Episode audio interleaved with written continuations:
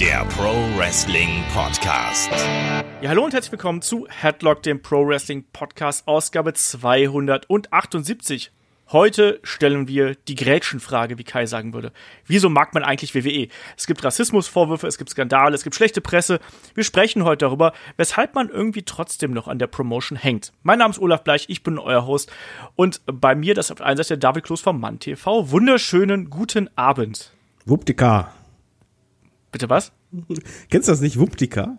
Ist das das Wuppertal? Ja, es gibt Kölner Alarv und so weiter und Düsseldorf-Hillau ist es, glaube ich, ne? und im Wuppertal sagt man Wuppdika.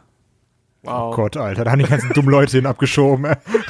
Das ist aber das absolute Armutszeugnis für Wuppertal. Es tut mir leid. Apropos Armutszeugnis, ihr habt ja schon gerade den Assi gehört, Kai ist auch dabei. Genau. Hallo Kai. In Essen sagen wir nicht sowas wie Wuppdika. nee, da ja, sagt ihr auch nur, gib mir dein Geld. In Essen schießt man einfach in der 96. Minute ein Tor gegen Wuppertal und gewinnt deswegen das Derby. Ach ja, ist schön, dass ihr offensichtlich gute Laune habt, weil es ist ja ein ernstes Thema, über was wir hier sprechen. Ähm, das geht auf eine Hörerfrage natürlich zurück. Bevor wir dazu kommen, ähm, natürlich hier noch ein bisschen der Hinweis, was wir zuletzt so ein bisschen hier getrieben haben. Äh, ganz aktuell gibt's bei äh, Patreon und Steady natürlich auf unseren Unterstützerkanälen neuen Stuff. Kai und Tobi waren in Frankfurt unterwegs, auch wieder eine schöne Stadt. Und ja, genau. haben sich Broken Rules angeschaut. Das stimmt. Zum ersten Mal die Batsch Cup gesehen. Ähm, ja, ist so eine semi-gute Location für Wrestling, wenn ich ehrlich bin. Gab es einen Frankfurter Applaus? ja, ohne, boah, ey, als ich aus dem Flixbus gestiegen bin, ich bin wirklich keine 300 Meter gelaufen und mir kamen schon so drei Dofis entgegen und ich war so, oh, ist einfach auch eine tolle Stadt hier, super. Dofis oder Drogendealer? Nee, Drufis, also Leute, okay. die bei Drogendealern einkaufen. Ah, okay, Drufis. Ich habe schon Dofis. Nee, ja, als Essener weiß man, wie das alles heißt. Ja. Ja, gut. Ähm, was haben wir noch gemacht? Wir haben, Shaggy und ich haben die Geschichte des Lex Express nochmal aufgearbeitet. Wir machen nächste Woche nochmal Head-to-Head, also da gerne vorbeischauen, wenn ihr noch ein bisschen mehr von uns haben möchtet. Aber lasst uns dann hier einfach mal loslegen, weil, wie ich es gerade schon gesagt habe, äh, diese Themenidee ging eigentlich auf einen Hörerbrief, auf eine Hörermail zurück. Bevor ich die aber hier äh, vorlese, mal ganz kurz eine ganz allgemeine Frage erstmal, bevor wir jetzt quasi hier bei WWE irgendwie in äh, Tacheles reden wollen. Ähm, Kai, weshalb schaust du denn eigentlich gerne Wrestling? Was macht Wrestling für dich zu einer unterhaltsamen und guten Unterhaltungsform? Ähm, also ich sag ja immer, das ist für mich so ein bisschen, das ist halt wie so, so Soap-Operas mit Prügeln, so GZSZ mit Schlagen. ähm, und das ist, also das hat so viele irgendwie Momente, die, die, die da kreiert werden können. Und du sagst, und dann irgendwie gut gegen böse dieser Kampf. Ähm, dann irgendwie auch doch die sportliche Leistung dabei, wo man sagt, ist ja auch schon irgendwie so ein bisschen wie Sport gucken, aber auch mit irgendwelchen hanebüchenden Stories dahinter teilweise. Du, du hast wirklich Erfolgsgeschichten, du kannst Charaktere über lange Wege, egal ob Monate oder Jahre, mitbegleiten, bis hin irgendwie zu dem Höhepunkt ihrer Karrieren. Also, weißt du, da kommen ganz, ganz viele Sachen zusammen, die ich da irgendwie mag. Also, ich glaube, man kann es runterbrechen, wenn man es auf ein Wort runterbricht, irgendwie Emotion. David, der Daily Soap-Vergleich, äh, den hätte ich jetzt auch gebracht. Das ist halt für mich ein bisschen wie so eine Daily Soap, äh, die mich anspricht. Äh, bei mir war es so in der Anfangszeit fand ich das Wrestlerische, das, was mich gereizt hatte. In der Attitude-Zeit war es primär äh, die Stories. Ähm, danach beides. Ich muss allerdings zugeben, dass der Faktor Internet bei mir eine große Rolle gespielt hat, weil dadurch, dass ich ein Smart-Mark bin oder wie auch immer man das nennen mag, ein bisschen Hintergrundwissen habe, äh, sehe ich Wrestling mit anderen Augen und ich finde das super interessant zu sehen, ja, was hat man vor, hm, deswegen hat man das gemacht und was möchte man mir damit erzählen. Und äh, dieser analytische Aspekt ist bei mir nicht so unwichtig und Wrestling kann mich auf mehrere Arten einfach unterhalten, was halt selten ist. Also es, ich kann halt lachen, äh, fluchen, mich freuen oder jubeln. Also alles dabei. Sogar weinen. sogar weinen. Äh, ja, doch, zweimal war ich wirklich ja. kurz davor. Also wenn man, also wenn man an, an äh, Edge oder sowas denkt. Ric Flair, muss ich oh, da Ric ganz Flair, also Ric Flair gegen Shawn Michaels, da hatte ich echt Pipi in den Augen. Ja, kann ich vollkommen nachvollziehen. Ich bin da bei allem, was ihr sagt, komplett bei euch. Ich finde, ein Aspekt, ähm, den hat letztens äh, Tony Storm, als, als ich mit ihr bei dem äh, WWE 2K-Event noch gequatscht habe, hat sie das aufgebracht.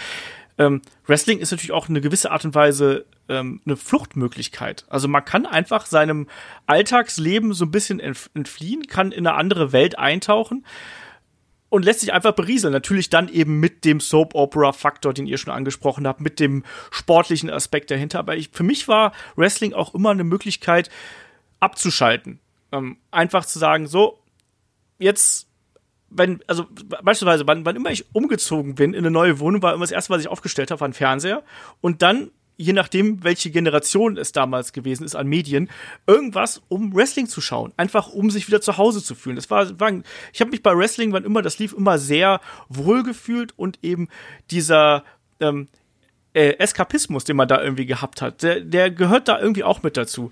Deswegen, Emotionen, andere Welt, all das, was irgendwie dazugehört. Freunde, glaube ich, gehören auch dazu, mit denen man darüber reden kann. Ich glaube, das ist ganz viel, was bei Wrestling mit reinspielt, jenseits der sportlichen Leistung, sondern das ist einfach was, um Kai hier zu zitieren, das ist doch mal was fürs Herz. Ja. Kann ich dich mal was fragen, Olaf? Also ja. Kai weniger, sondern Olaf. Äh, Gerade, wir haben das ja geguckt, als wir sehr jung waren. Ähm, da war ja auch ein bisschen, dass das so deine ja, Superhelden äh, waren ein bisschen. Hast du das eigentlich auch so gemacht, wie wir damals in der Schule, dass du auch ein bisschen Wrestling nachgemacht hast manchmal? Ja, klar. Klar, das gehörte natürlich auch damals total dazu. Also ich weiß noch, dass wir in den Pausen irgendwie den, den berühmten äh, Krafttest vom Hogan und Warrior und solche Sachen gemacht haben. Wir haben uns auf irgendwelchen äh, Bolzplätzen oder in so diesen, wie heißt denn die sich denn, diese ähm, Sandgruben, diese, diese Weitsprunggruben, da haben wir uns irgendwie versucht zu Bodyslammen und zu suplexen. Also ganz viel Blödsinn. Klar, das macht doch jeder. Oder, oder, oder auf dem Bett oder sonst irgendwas. Ich wollte gerade sagen, also ich bin jetzt nicht so ein Opa wie ihr, aber äh, frag mal meinen kleinen Bruder, wie wir Wrestling nachgespielt haben. Also, der ist da auch gut mal durchs Zimmer geflogen. Als, gerade als kleiner Bruder. Ich habe früher mal einen Sharpshooter gemacht als Kind. Fand ich super ich kann mich auch noch an Bilder erinnern, wo äh, wir damals, das war schon nach dem Abi irgendwo, wo wir dann irgendwelche Wrestling-Aktionen in Pool gezeigt haben und es dann, äh, also im Urlaub dann quasi. Das ist der Klassiker. Ja, vom, vom, vom Beckenrand gesuplext oder ein AKO. Ja, genau. Das wird die größte Herausforderung für mich sein, das so zu schneiden, dass ihr beide 100% synchron übereinander liegt. ja, aber ganz klar. Und das gehört ja auch irgendwo zu dem Wrestling-Erlebnis dazu, solange man es jetzt nicht übertreibt und ähm, plötzlich das Bett mit Stacheldraht überzieht und den äh, kleinen Bruder da durchwirft, ist alles gut, glaube ich. Wie diese Backyard-Videos. also äh, die, Mick Foley vom Dach springen. Ja, ja, also die werden einem manchmal, ich weiß nicht warum, aber werden die bei mir bei Twitter so in die Timeline ges äh, gespült und da ist jetzt einfach so ein Typ und der steht da und sagt so, ja, jetzt mache ich das und das, irgendwie so Englisch und springt irgendwie so auf, auf drei Stühle aus drei Metern und dann, also so Jackass-mäßig, das Video endet immer da, wenn du hörst, wie er aufkommt und dann schreit er und dann Ende Video. Und du bist so, Mann, ist auch schon dumm. Das ist doch, wie heißt denn der nochmal? Superhuman oder sonst irgendwas? Ich das kann sein. Genau auf den Namen, aber der ist ja inzwischen auch schon bei äh, kleineren äh, Wrestling-Shows aufgetreten, so als Internetpersönlichkeit und hat da Aktionen gezeigt. Also. Ne? Der, der Johnny Knoxville des Wrestlings. Ja, so ein bisschen. Aber lass mal jetzt zum eigentlichen Thema kommen. Ähm, das war jetzt so ein bisschen der positive Einklang, weshalb wir hier Wrestling schauen, weshalb wir Wrestling lieben und auch schon so lang verfolgen. Und Shaggy hat ja auch schon diverse Male gesagt, ich glaube, ich werde auch nie aufhören, Wrestling zu schauen. Ich schaue das jetzt seit, keine Ahnung, seit über 35 Jahren. Ich werde jetzt nicht auf einmal aufhören, Wrestling zu schauen. Es hat sich immer bei mir ein bisschen was verschoben, was die Interessen angeht. Meistens ähm, hat sich mein Themenspektrum so ein bisschen erweitert und ich habe mich anderweitig ein bisschen orientiert, mal hier, mal da. Aber trotzdem gehörte Wrestling dazu und WWE gehörte auch eben für mich ganz stark immer dazu zu jedem Wrestling-Abend gehörte WWE und WWE war immer so diese Hausnummer, an der sich alles messen lassen musste und wo man natürlich auch mit seinen Freunden am meisten drüber gesprochen hat. Und da hat uns dann der ähm, Olli Jumper eine äh, lange Mail zugeschrieben. Nämlich Übrigens, mit dem. Ja immer noch Anspielung an Jolly Jumper und weil der hat ja schon mal irgendwas geschrieben, da habe ich so gefragt, ja. ob es eine Anspielung ist. Da hat er mir erklärt, es passt aber auch, weil er hobbymäßig Ski springt. Also ist eine doppelte Anspielung. Finde ich witzig. Hat er mir hat er mir damals geantwortet. Fand ich fand ich geil. Ja. Sehr gut. Hast du natürlich meine Anmoderation mal wieder versaut, aber egal. Ich wollte nur ähm, sagen, dass er ein netter Typ ist. Absolut. Ist auch einer, einer unserer treuesten Hörer, äh, Unterstützer äh, gelegentlich dann auch, mal hier, mal da. Also auf jeden Fall super, dass wir so einen wie ihn da auch an Bord haben und der uns ja auch so einen Input gibt. Das muss ich auch mal sagen. Ich lese ja alles, was da von euch irgendwie reinkommt und gebe ja das meiste auch davon äh, weiter. Und mich hat diese Mail wirklich bewegt. Ich habe da auch wirklich danach drüber nachgedacht, weil da ist viel Wahres dabei und ich, ich lese einfach mal vor. Es fängt an mit in großen Buchstaben geschrieben, warum findet man WWE gut? Als vernünftiger und reflektierter Mensch spricht eigentlich echt wenig dafür. Sie haben das Territory-System untergraben, die Einnahmen anaboler Steroide gut geheißen oder eventuell auch unterstützt. Sie haben sich in den 90ern nicht um ihre Schmerzmittel- und drogenabhängigen Talents gekümmert und dadurch etliche Leben und Familienschicksale auf dem Gewissen. Sie haben Bret Hart betrogen und es sogar noch ausgeschlachtet. Vince ist ein persönlicher Freund von Donald Trump, ja, äh, Linda McMahon noch ein bisschen mehr, glaube ich fast schon. Ähm, sie haben den Saudi-Arabien-Deal gemacht. Sie versuchen AEW im Keim zu ersticken und vor allem sie verarschen die Fans seit Jahren nach Strich und Faden, orientieren sich nur an ihren wirtschaftlichen Interessen und bieten ein langweiliges und inkonsequentes Produkt. Ähm, auch wenn manches aus der Sicht eines Großkonzerns nachvollziehbar ist, finde ich das alles so unglaublich unsympathisch und je länger ich darüber nachdenke, desto mehr frage ich mich, warum unterstütze ich diese Firma eigentlich und suche mir immer wieder die Dinge, die mir gefallen, raus oder die ich okay finde. Ist das ein reiner Suchtfaktor? Wie geht es euch dabei? So, erstmal schön geschrieben, ähm, emotional geschrieben und man merkt ja hier auch direkt diesen Zwiespalt, in dem er sich befindet. Und ich glaube, deswegen fand ich diese Themenidee und diese Gesprächsidee auch so interessant, weil ich kann diese, diesen Zwiespalt total nachvollziehen. David, wie ist das bei dir? Die, die Frage ist sehr schwierig, wenn man sagt, warum findet man WWE gut? Ich glaube, wenn man fragen würde, warum guckst du noch WWE, ist es einfacher zu beantworten. Ähm, er sagt am Anfang, als vernünftiger und reflektierter Mensch, okay, fassen wir das mal zusammen, als vernünftiger, reflektierter Mensch müsste ich halt auch als Fußballfan eigentlich eine WM in Katar ähm, boykottieren und nicht gucken. Oder halt das, was FIFA macht beim Fußball zerstört, auch ignorieren. Bei WWE gibt's halt genauso viele negative Sachen oder halt, ich dürfte als äh, vernünftig denkender Mensch äh, mir jetzt nicht einen zweiten Burger reinziehen, obwohl ich wüsste, das ist jetzt gerade ungesund. Oder wer weiß, wo das Fleisch herkommt. Genau. Ja, eben. Aber es gibt halt auch Sachen, äh, so, so vernünftig man auch ist und reflektiert man ist, es gibt halt doch Emotionen. Und ähm, sagen wir einfach mal so, ich hab halt, WWE ist für mich ein Hobby, beziehungsweise Wrestling ist für mich ein Hobby. Genauso wie halt Fußball ist für mich ein Hobby oder Gaming ist ein Hobby. Es gibt in allen Bereichen, egal welches Hobby ich habe, super viele negative Sachen, die mich stören, die mich auch wirklich massiv stören, wo ich eigentlich sagen musste, nee, halt, stopp, ihr habt mich jetzt genug verarscht. Trotzdem hänge ich einfach mit dem Herz zu sehr dran, um zu sagen, nee, ich lasse das jetzt halt sein, weil das ist halt mein Hobby. Und äh, wenn ich das gucke, dann habe ich halt in der Regel zumindest Spaß oder ich rege mich auf, aber auf jeden Fall ist es halt mir nicht egal und es ist einfach ja Teil von meiner Freizeit. Mhm. Der Faktor Herz spielt natürlich da, glaube ich, eine ganz, ganz große Rolle. Ähm, weil, wenn man mit dem Herz einmal irgendwas dabei ist, dann fällt es auch schwer, das loszulassen. Deswegen war meine ursprüngliche Idee ja auch, diesen Podcast so ein bisschen wie so eine ähm, Intervention, so eine Beziehungsintervention aufzubauen. Weißt du, man, man nimmt sich einen Flipchart, schreibt auf die einen Seite das Plus, auf der anderen Seite das Minus, dann fängst du an, links und rechts Argumente pro und contra zu sammeln und am Ende sagst du, mache ich jetzt Schluss mit WWE oder mit dem Wrestling oder eben nicht oder ich bleibe Darf dabei. Ich da was einwerfen? Wirf was ein. Genau das würde halt in dem Fall nicht funktionieren. Also wir können halt super sachlich drangehen, finde ich auch sehr interessant. Nur sagen wir zum Beispiel bei wie ein Film von wegen und dann kam Polly, du kannst auch so einen Flipchart machen, wenn du, wenn es darum geht, was ich, äh, ob du jetzt mit der Frau zusammen sein willst oder nicht. Dann hast du positive und negative Sachen. Selbst wenn das Negative überwiegt, ist es ja immer noch eine emotionale Sache. Und das ist halt das, was eigentlich alle rationalen, logischen Argumente wegdrückt.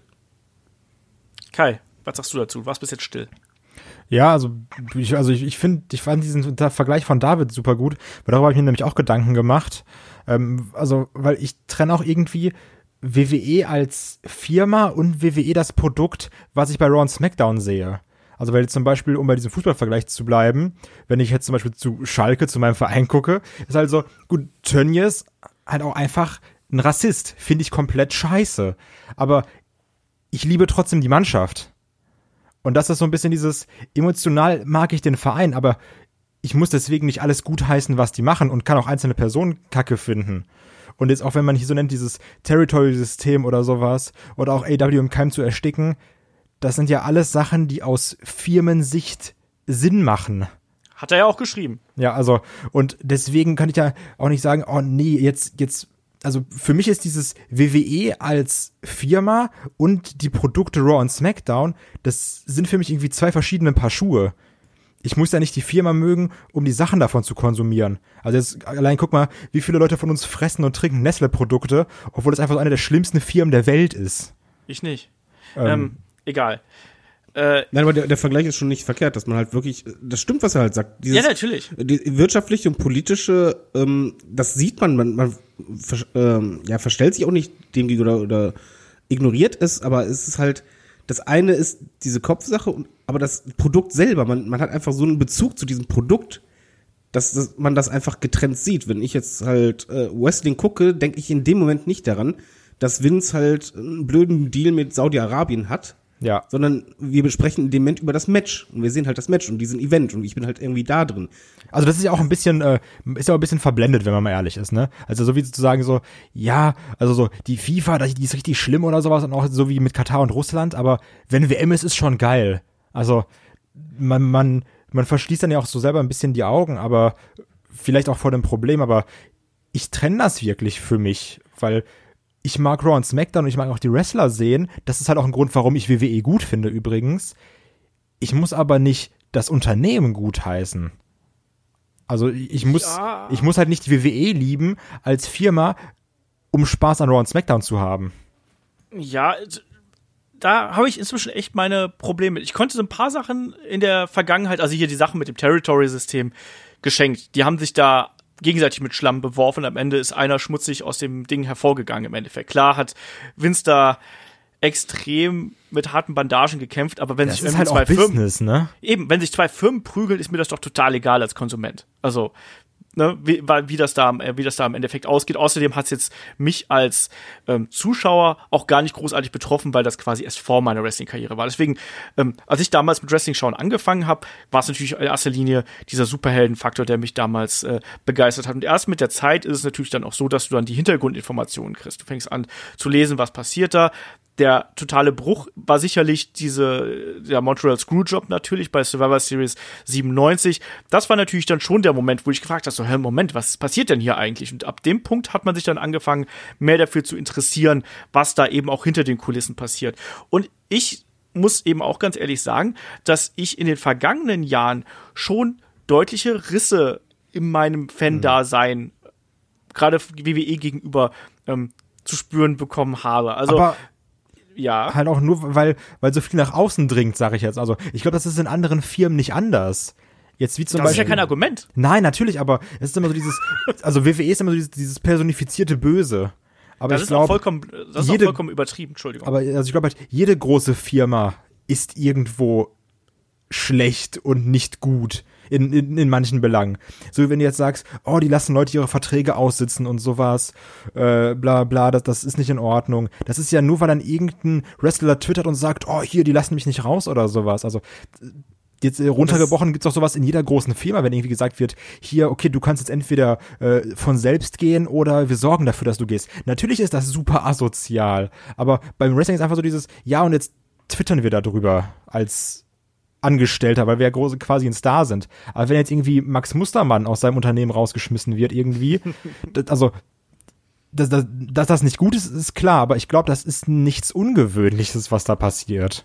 Äh, jein. Ich, ich glaube, das äh, auf Social Media oder auf Informationsgehalt runterzubrechen, ist, glaube ich, zu einfach, weil wie du halt sagst, in jeder großen Firma gibt es halt äh, sehr negative Dinge, die einem bewusst sind. Auch bei WWE waren einem immer wieder negative Dinge bewusst, die nach außen drangen. Ich glaube, der Unterschied ist nur, ähm, ich glaube, das ist auch der Grund, warum diese Frage halt jetzt kommt und nicht vor zehn Jahren oder fünf Jahren. ähm, einfach, weil das Produkt es nicht mehr richtig auffangen kann. In dem Moment, wenn halt du das Pro äh, Entschuldigung für dieses Stammeln.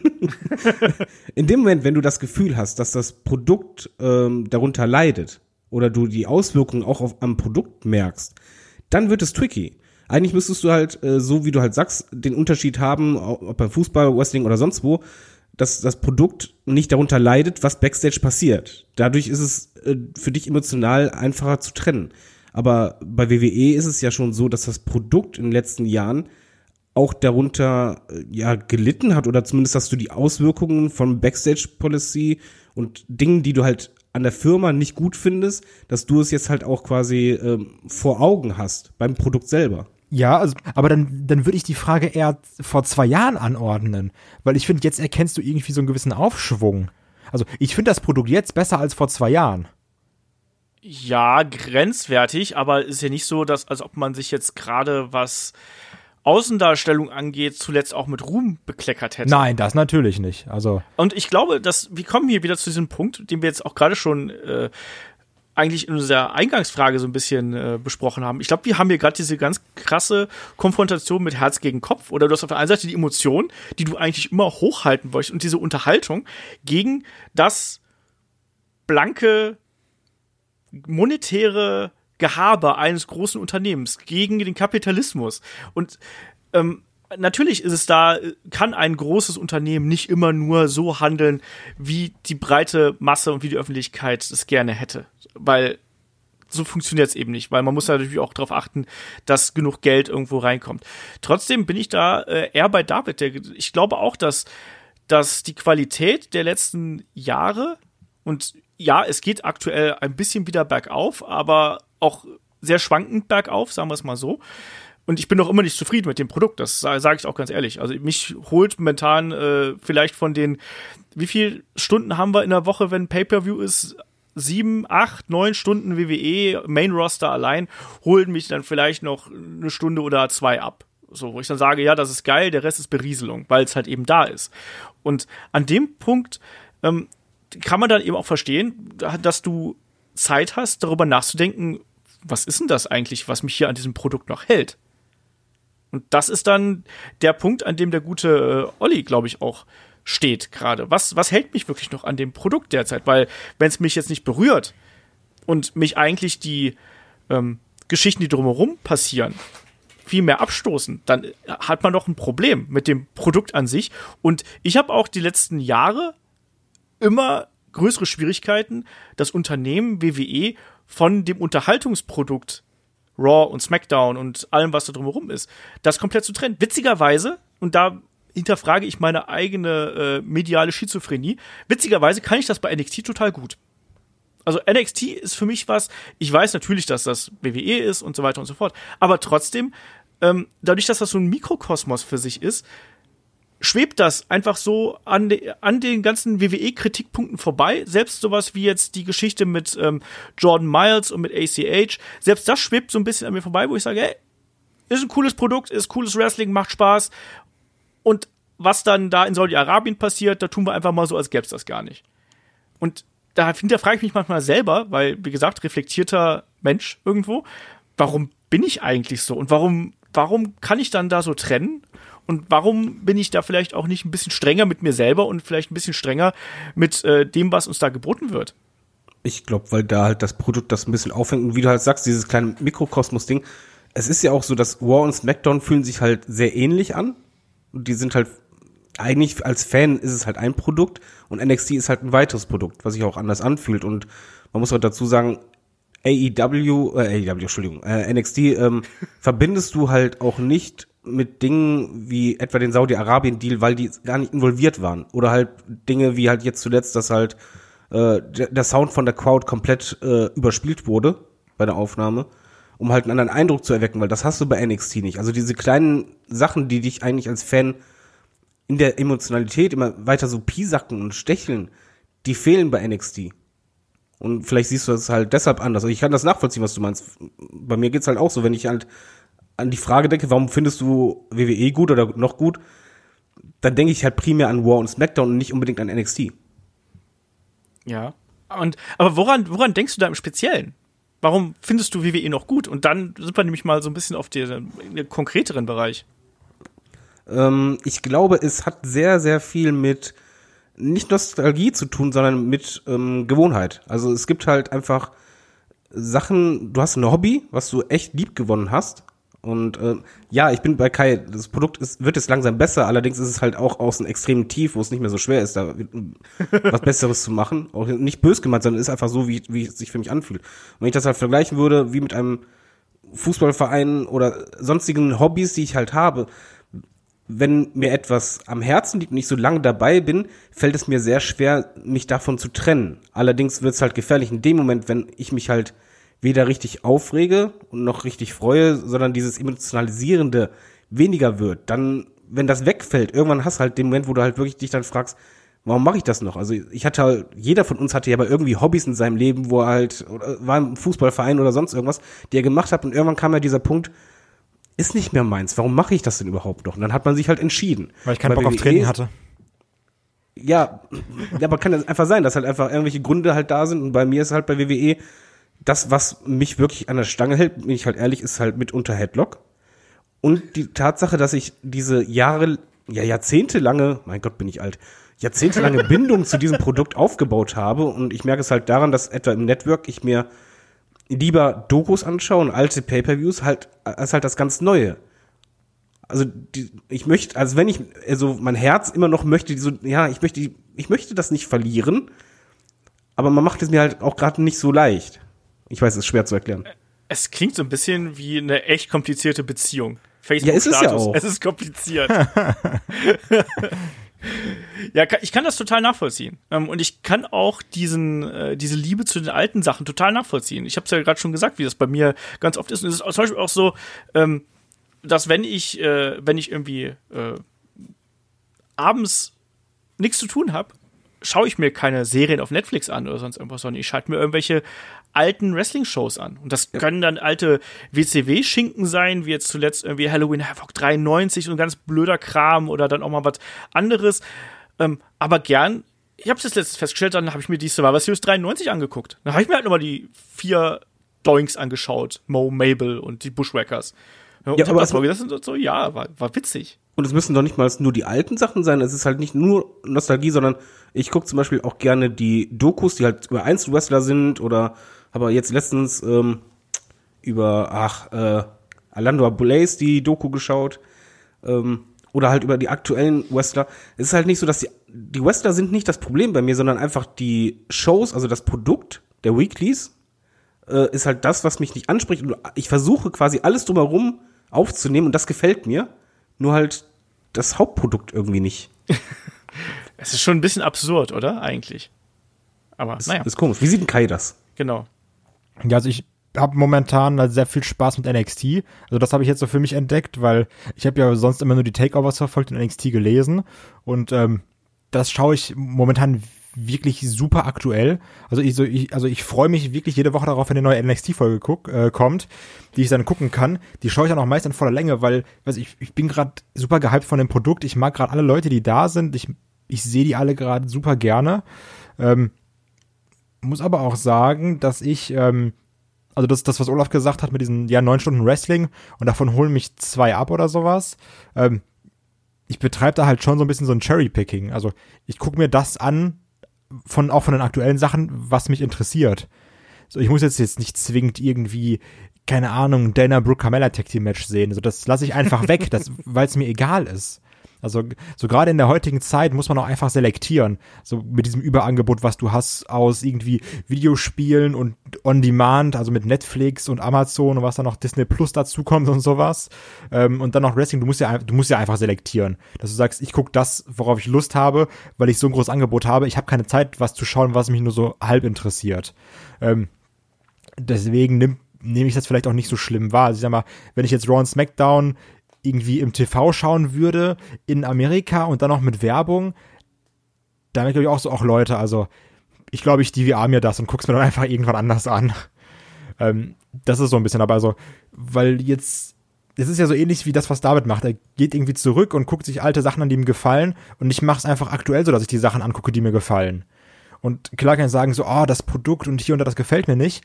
Aber jetzt allein, wenn ich zu, zu Raw gucke jetzt diese Woche, ne, so, da steht einfach Seth Rollins im Ring und da kommt ein Walter raus. So, das finde ich krass, das flasht mich so unnormal, weil ich weiß so, ey, so ich stand irgendwie in Bielefeld oder in Köln und mit neben Olaf und wir standen da 30 Zentimeter vom Ring weg, da hat er gegen Dunne gekämpft und jetzt steht da ein Walter und hält eine Promo gegen, und, gegen eine Promo gegen Rollins und kämpft dann gegen Rollins. Also, das sind, für- sind für mich einfach so krasse Momente, wo ich sag, yo, wegen sowas gucke ich das. Und ich glaube, es gibt doch auch, jeder von uns hat so ein bisschen diese Play, also diese Plays im Kopf nenne ich es jetzt mal, wo man irgendwie, wenn man vom Wrestling so ein bisschen gefrustet, wenn man sagt, ach nee, irgendwie, das aktuell gefällt mir nicht oder hier Hell in a Cell Match, das war schon echt Grütze. Jeder hat doch so diese drei, vier, fünf, sechs Wrestling-Videos, die er sich immer anguckt und wo danach sagt, ja, ist schon geil. Also zum Beispiel bei mir irgendwie, also dieses, ja, da, deswegen gucke ich das. Zum Beispiel der irgendwie, der, Titel, der Titelgewinn von Brian oder die äh, Pipebomb von äh, Punk oder dieser Cash-In von Rollins. Das sind alles Momente, die gucke ich mir dann an und dann denke ich mir so, yo, manchmal ist der Weg irgendwie doof oder der Weg ist auch komisch, aber da können dann auch solche Momente bei rumkommen. Und dann weiß ich so, ja, macht schon Spaß. Ich glaube, da passt Olafs Vergleich mit der äh, schwierigen Beziehung ein bisschen dazu, weil gerade bei einer schwierigen Beziehung, wo du halt äh, dich, wenn du dich trennst, denkst du ja meistens äh, an diese besonderen Momente, die halt sehr positiv waren. Ja, Beziehung Und ist schwierig, aber Vögeln ist geil ja, aber nee, aber ohne Scheiß, du hast ja dann immer so gedacht, ja, die waren ja da und die können ja nicht einfach weg sein und vielleicht gibt's die ja wieder. Und WWE hat ja, muss man ehrlich sagen, sehr, sehr viele besondere Momente geschaffen, die sich halt äh, festgesetzt haben in deinem Kopf oder halt emotional. Und ich glaube, man lässt auch nicht los oder man guckt das auch immer noch, auch mit diesen ähm, Verlangen oder diesen Wunsch vor wegen, gib mir das wieder. Ihr, ihr könnt es doch. Ich möchte wieder diese besonderen Momente haben. Gib mir doch wieder dieses, dieses Glücksgefühl, was, was ich schon mal hatte. Ja. Und du hast es ja auch nicht das dauerhaft. Also, auch, sorry, nur ganz kurz. Du hast ja auch nicht, ähm, auch wenn du so an die alten Glücksgefühle nächstes Mal zurückdenkst, du sagst ja nicht, oh Mann, 2002, da erinnere ich mich an 20 Sachen, sondern man hat ja immer so einzelne Sachen, die herausstechen. Und auch dieses Jahr habe ich Sachen, die herausstechen bei mir.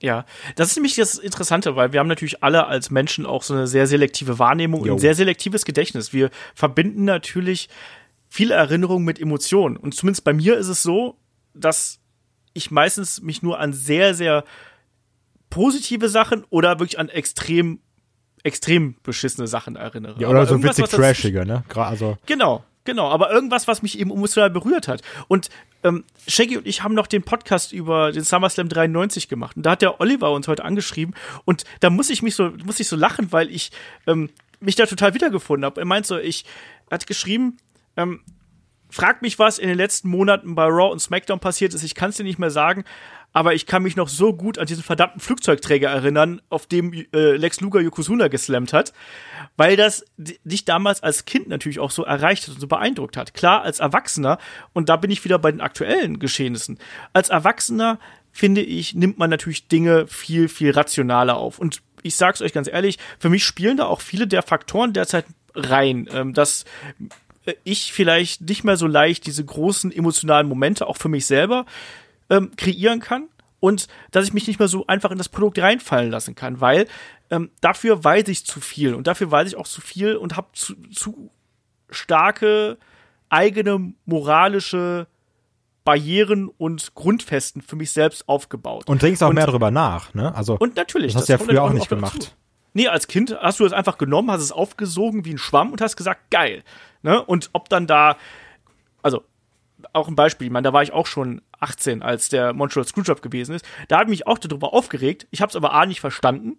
Und als dann drei Wochen später Bret Hart bei WCW aufgetaucht ist, habe ich mir gedacht, okay, geil, ist halt dann da. ist das jetzt halt so. Ja, ja dann machen wir halt weiter. Ne? Da schaue ich halt beides. Ist auch geil. Ich habe nichts verloren. Der ist da, Shawn Michaels ist da, Vince McMahon ist jetzt irgendwie You Screwed Brett, äh, Brett Screwed Brett ist okay für mich. Ne? In der heutigen Zeit wüsste ich gar nicht, wie ich so ein Geschehnis aufnehmen würde und also abgesehen davon, dass das Internet explodieren würde, aber wie ich das selber verarbeiten würde. Aber ähm. ich glaube, dass gerade auch dieses ähm, Erwachsene herangehen und ähm, diese Informationsflut das auch extrem schwer für mich machen. Und bei mir gibt es da eindeutig Brüche, weshalb es mir dann eben schwieriger fällt, ähm, diese, dieses emotionale Investment, was ja für Wrestling absolut unabdingbar ist, um das zu kreieren. Ich kann das, was du gerade gesagt hast, Kai, zum aktuellen Geschehen total nachvollziehen. Bei mir geht es genauso mit Walter und mit äh, Junior, also ähm, Marcel Bartel. Ja.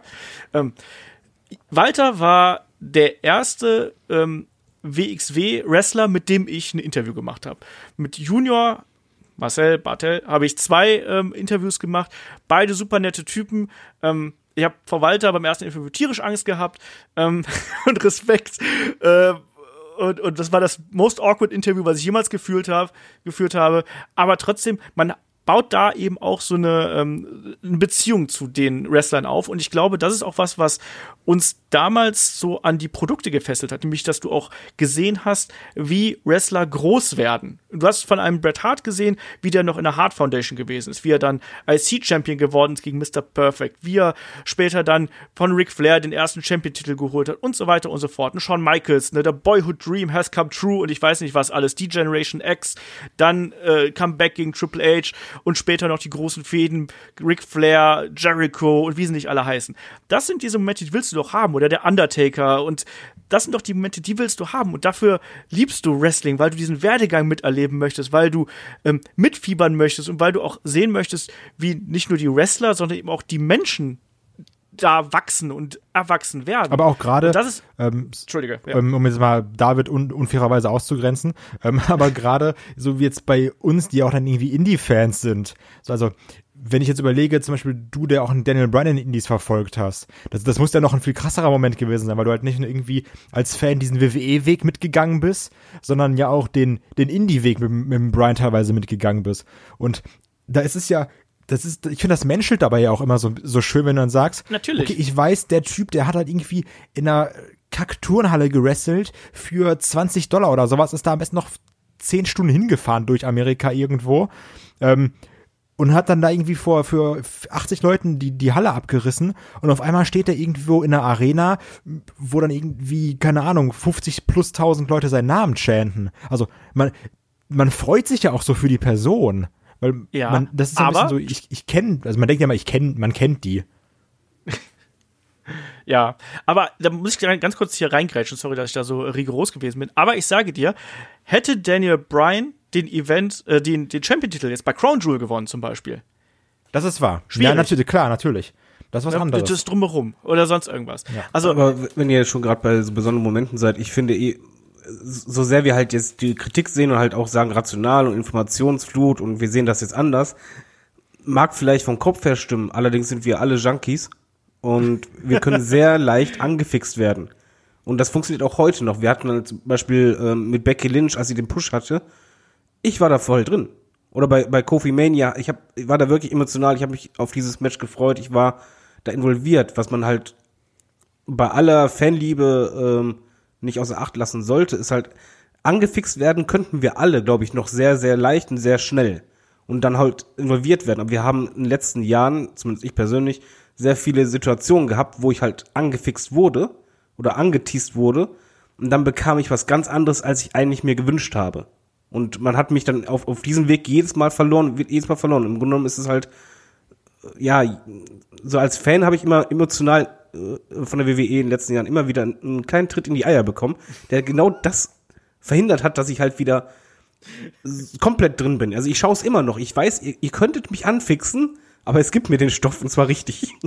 ich stelle mir gerade, also diese Beziehungsmetapher, die wir zuerst hatten, und damit den kleinen Tritt in die Eier, stelle ich mir so lustig vor. Weißt du, deine, deine Partnerin, wie die so wäre, wenn sie WWE wäre, und wie sie dir einfach immer so regelmäßig in die Eier tritt. Weißt du, so eine, so eine rassistische, kapitalistische. Ich, ich glaube nicht, dass du mit einer Rassistin zusammenwärst. Aber nein, es, weil, wenn eine Du Beziehung, weißt, was ich meine, halt die in- ganzen in dem negativen Moment, Klischees, die man so WWE gegenüber hat, weißt die, die dann in einer Person gebündelt und diese Person tritt dir dann immer wieder in die Eier. In den Ja, letzten es- 20 Jahren. es wäre wahrscheinlich dann eher so äh, eine Frau, wo, es immer wieder so bergauf geht und du denkst, ja, jetzt wird's und dann kommt irgendwie ohne jeden Grund ein Streit. Und das schafft halt WWE bei mir sehr oft in, in den letzten Jahren, dass es ohne jeden Grund irgendwie einen Flop gibt, wo ich einfach denke, so, hört doch mal auf, weil wir machen ja den Podcast und, äh, sehr lange, jetzt schon, und wir sind wirklich oft ja, emotional voll dabei. Es gibt immer wieder alle paar Monate mal irgendein Thema, wo wir denken, ja, das ist es und ja, das macht es richtig, dann haut es hin. Und wenn ich ehrlich bin, so sehr ich halt WWE-Fan bin, in den letzten Jahren kann ich mich halt an nichts erinnern, wo ich denke, so, ja, da habt ihr es so durchgezogen, dass mein Herz weiter da bleib, blieb bei dieser Sache, dass, dass dieses Anfixen sich dann übertrug auf das nächste und auf das nächste und immer stärker wurde, sondern jedes Mal kam dieses Anfixen, aber dann kam nicht mehr mehr. Weißt du, was ich meine? Ich kann das, ich kann das total nachvollziehen, natürlich, weil man will natürlich dann auch einfach auf dieser Welle schwimmen. Also, wir haben es ja auch dieses Jahr gesagt, ich glaube, die äh, Geschichten von Becky und Kofi sind ja auch wirklich einfach zwei Storylines und zwei ähm, komplette, ja, Fäden einfach innerhalb von WWE, wo man sagt, da hat man ja ich sag mal, vieles richtig gemacht. Nicht alles, aber vieles. Zumindest bis zum Titelgewinn. Und ab dem Punkt, und ich weiß noch, dass ich auch damals hier am Mikro Ja. gesessen habe und gesagt, ah, da, das wird die große Kunst sein. Und eigentlich haben sie es bei, bei Kofi haben sie es komplett verkackt, sage ich ganz ehrlich. Und bei Becky ging es Auch. noch, aber auch da haben wir uns einfach mehr Erfolgserlebnisse und auch mehr intelligente Geschichten und emotional involvierende Geschichte irgendwie da äh, äh, gewünscht. Ich sag nur hier unser geiles Internet-Gender-Match mit Becky und Seth gegen äh, ähm, Corbin er? und Lacey Evans. Genau, Lacey Evans, ich hätte Lacey Morgan fast gesagt, weil es mir so egal ist. Ähm, äh, aber genau das, genau und Ja, aber selbst davor, selbst ähm, wenn du halt sagst, ein Braun Strowman, wo wir sagten, oh, Ja.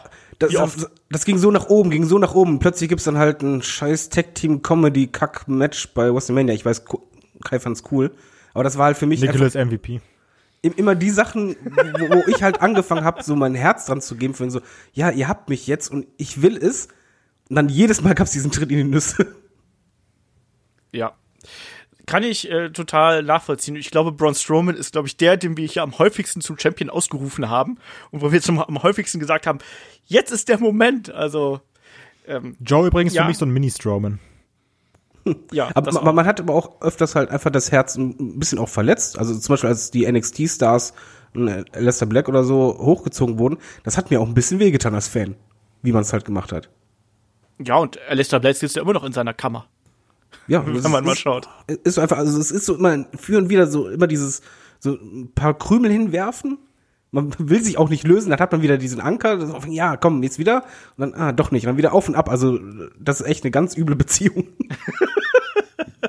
eine kranke Beziehung, eine ungesunde Beziehung. Es ist ganz merkwürdig und ich glaube, es ist so ein bisschen was von beiden. Es ist so ein bisschen diese, ähm, nicht Abhängigkeit, aber ich glaube, diese Junkie-Sache beschreibt das schon ganz gut und auf der anderen Seite eben, man wünscht sich das ja auch, dass es wieder, ähm, dass es wieder einen wieder so catcht. Ich weiß nicht, ob das jemals wieder so passieren wird. Zum einen, weil wir einfach andere, wir sind andere Menschen und das Produkt ist anders. Das ist ja Ich auch so glaub, ein Ding. Also man, Mm. es entwickelt sich ja beides in eine andere Richtung. Ja, aber es ist, ist Geschmackssache. Also ich weiß, Kai würde es vielleicht die Augen rollen, aber ich, bei AEW haben sie es halt zum Beispiel geschafft, dass ich angefixt bin.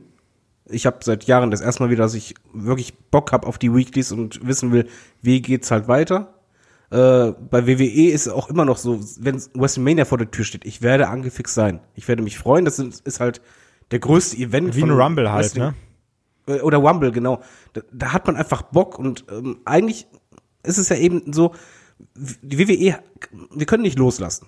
Weil sonst würden wir einfach irgendwann mal aufhören, andere Themen machen oder sonst was, aber ist nicht so. Stattdessen reden wir halt immer- mehr Podcasts über WWE.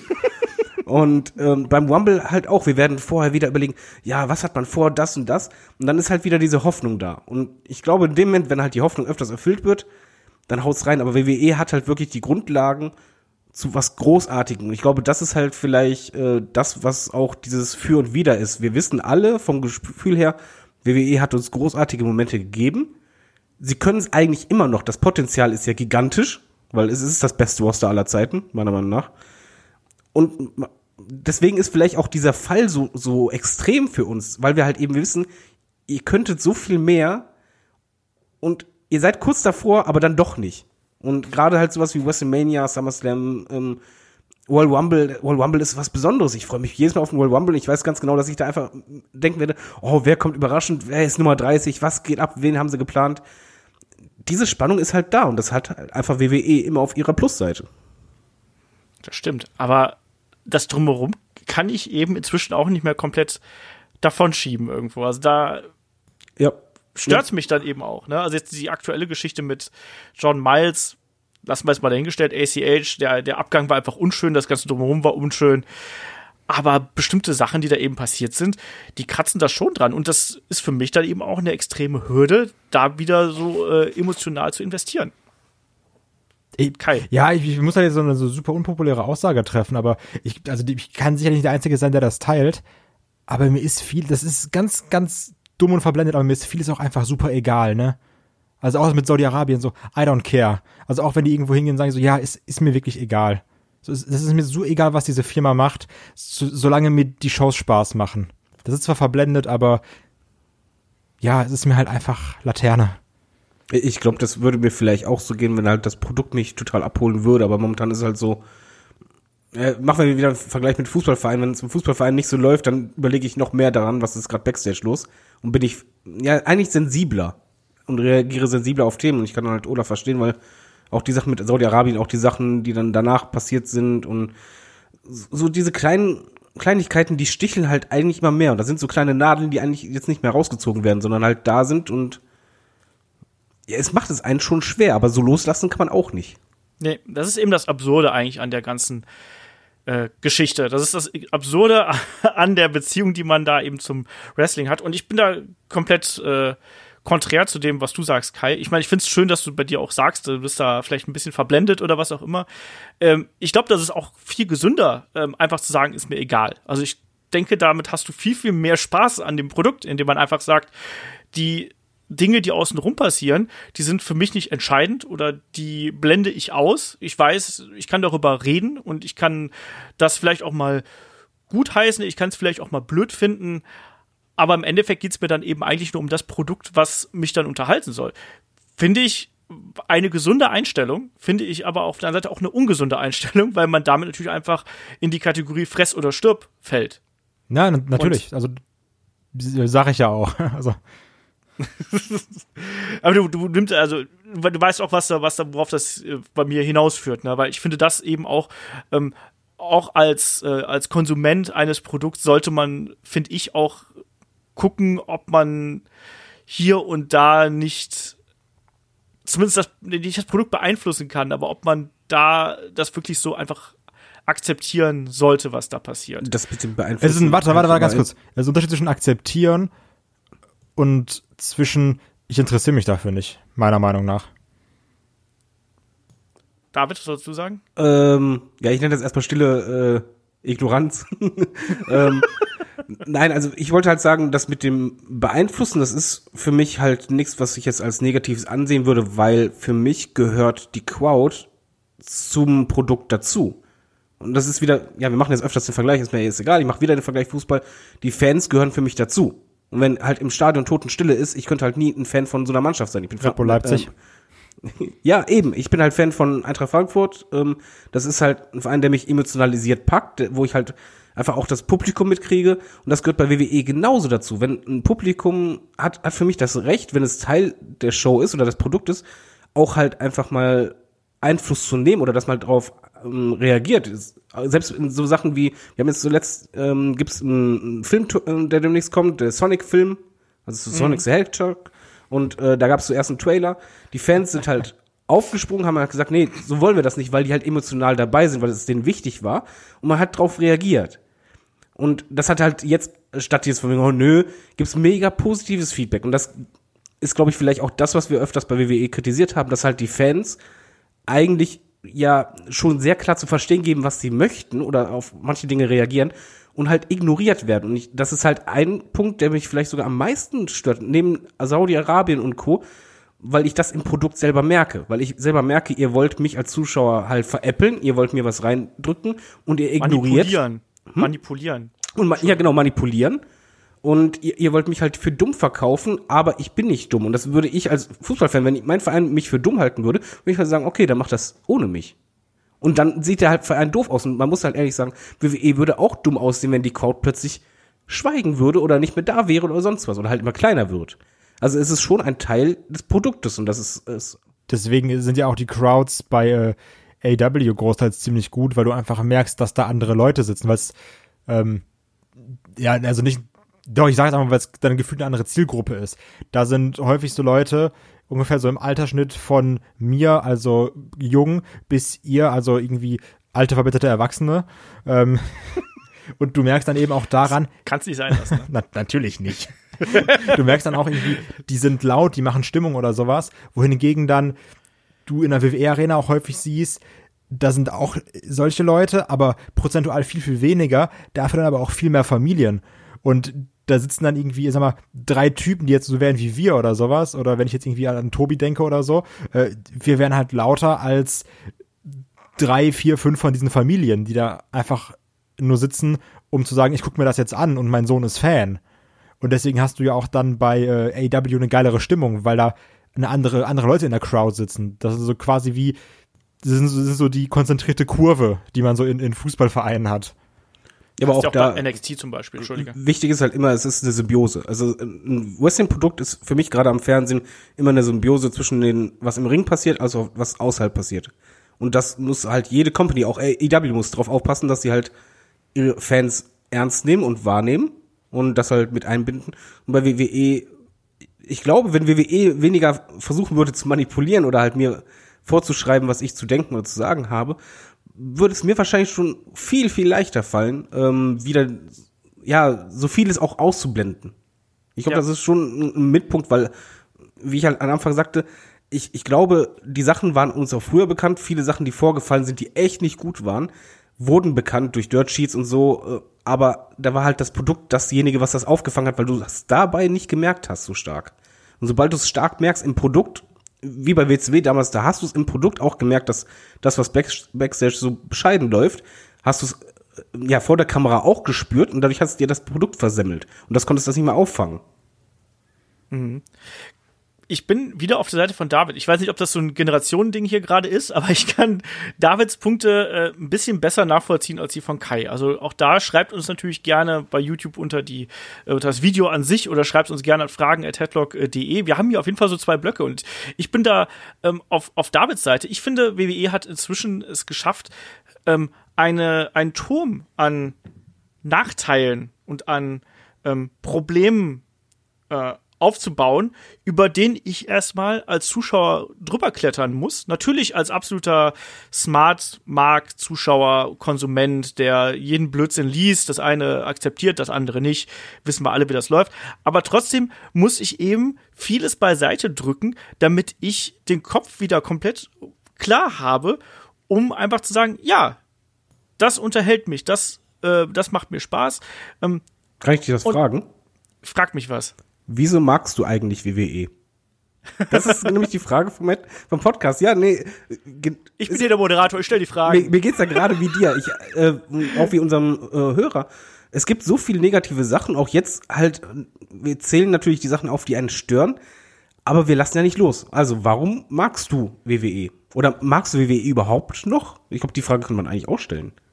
Ich mag WWE äh, natürlich noch, das auf jeden Fall. Ich mag WWE für ähm, das Talent, was sie haben, für die Leute, die ich hab wachsen sehen, ähm, was ich ja schon äh, hier angesprochen habe, ne, die ich von von klein auf quasi, also als sie noch irgendwie in Indies gewesen sind, ähm, gesehen habe und die jetzt groß geworden sind. Dafür mag ich WWE. Ich mag WWE für die großen Momente, die sie kreieren, auch für die Überraschungen. Wir werden gleich noch ganz kurz hier CM Punk bei Backstage ähm, äh, irgendwie da thematisieren.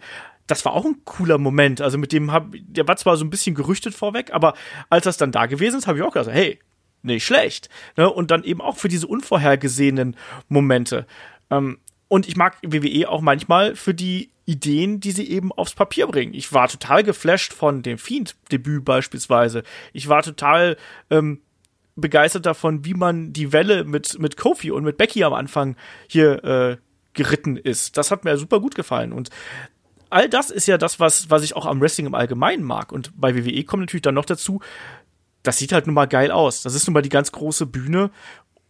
Und man ist ja immer so ein bisschen zu dem hingezogen, was irgendwie so ein bisschen größer, bunter, lauter irgendwo ist. Natürlich ist es super amerikanisch natürlich steckt da extrem viel hinter. Aber das sind so viele Faktoren. Plus natürlich, wie ich schon gesagt habe, ich schaue das jetzt seit 35 Jahren. Ich bin Junkie. Also ich werde da auch nicht mehr runterkommen irgendwo. Ich glaube auch, ich werde WWE äh, noch in den nächsten äh, 30, 40 Jahren verfolgen. Plus natürlich dann eben all das Wrestling, was dann daneben noch äh, sprießt und was es daneben noch gehen würde. Und ich werde da auch meinen Spaß dran haben. Ja, gucken wir das einfach in Altersheim, während Kai uns wäscht. Ich habe mal Ich habe mal gesagt, wenn ich irgendwann mal dement werde, wird wahrscheinlich mein äh, Vokabular nur auch aus Catchphrases aus dem Wrestling bestehen. Weißt du? Herr Bleich, wie geht's uns denn heute? Let me tell you something, brother! ne? So in der Richtung. Oh, wei. Na, aber Kai Ja. verdreht Ich finde es übrigens gut, dass Olaf sich direkt den Rassisten rauspickt. Sagt sehr viel über Olaf. Jawohl, jetzt geht's ab. Ja, da, aber da kann ich auch die Frage, äh, wer möchte zuerst?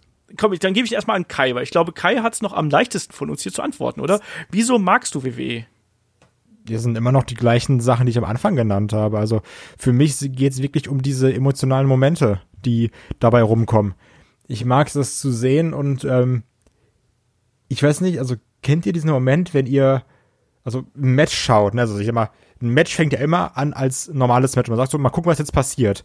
Und kennt ihr diesen Moment, wenn ihr im Match merkt, das ist gerade schon besser als andere Matches?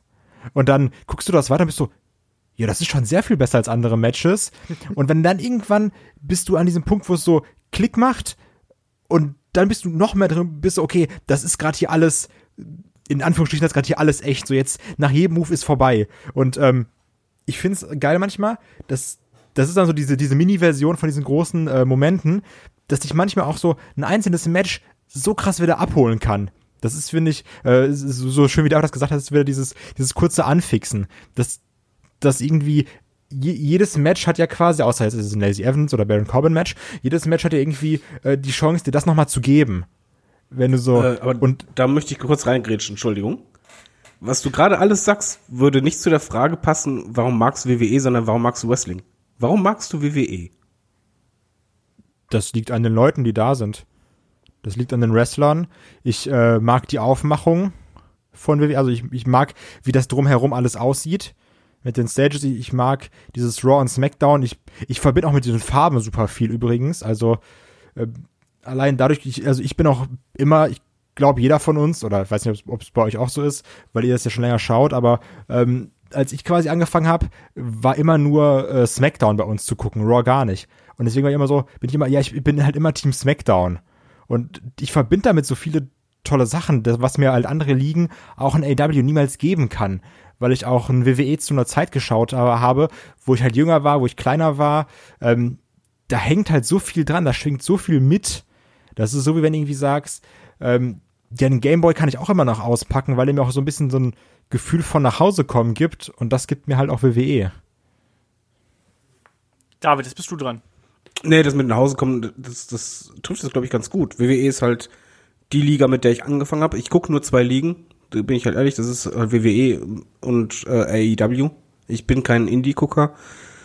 Bei WWE ist es, glaube ich, auch wirklich diese ganz, ganz großen Momente und auch die ganz, ganz große Stage. Ich weiß, das ist, ist eigentlich blöd, weil es nicht zu dem, was im Ring passiert, gehört, sondern es ist halt wirklich eine WrestleMania. Ich bin jedes Jahr gespannt, wie die äh, Stage aussieht.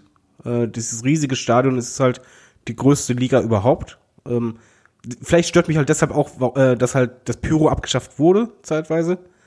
Ähm, weil ich einfach diese Aufmachung bei WWE, das ist immer diese besondere, diese riesige Show gewesen. Und ich verbinde, glaube ich, damit auch sehr viel, dass ich immer War geguckt habe, selbst nachts. Und dann wenn dann äh, der coole Theme kam, der aktuelle Theme ist furchtbar, aber früher halt die coolen Walk-Themes und dann Feuerwerk und dann jetzt geht's los, das war halt für mich einfach, ja, jetzt, das, das ist WWE, das war immer meine Zeit, einfach abschalten, nur WWE gucken, das hatte mir halt bis dato keine andere Liga gegeben und ich glaube halt auch, einfach von der Star Power her, ist halt WWE allen halt noch überlegen und von der Aufmachung her, von diesem ähm, Production Value, das ist halt, bombastisch und ich lasse mich vielleicht auch davon blenden oder das ist einfach das, was mich mit ja anfixt. Einfach auch. Was ich bei WWE habe, was ich bei keiner anderen Liga finde in der Maße.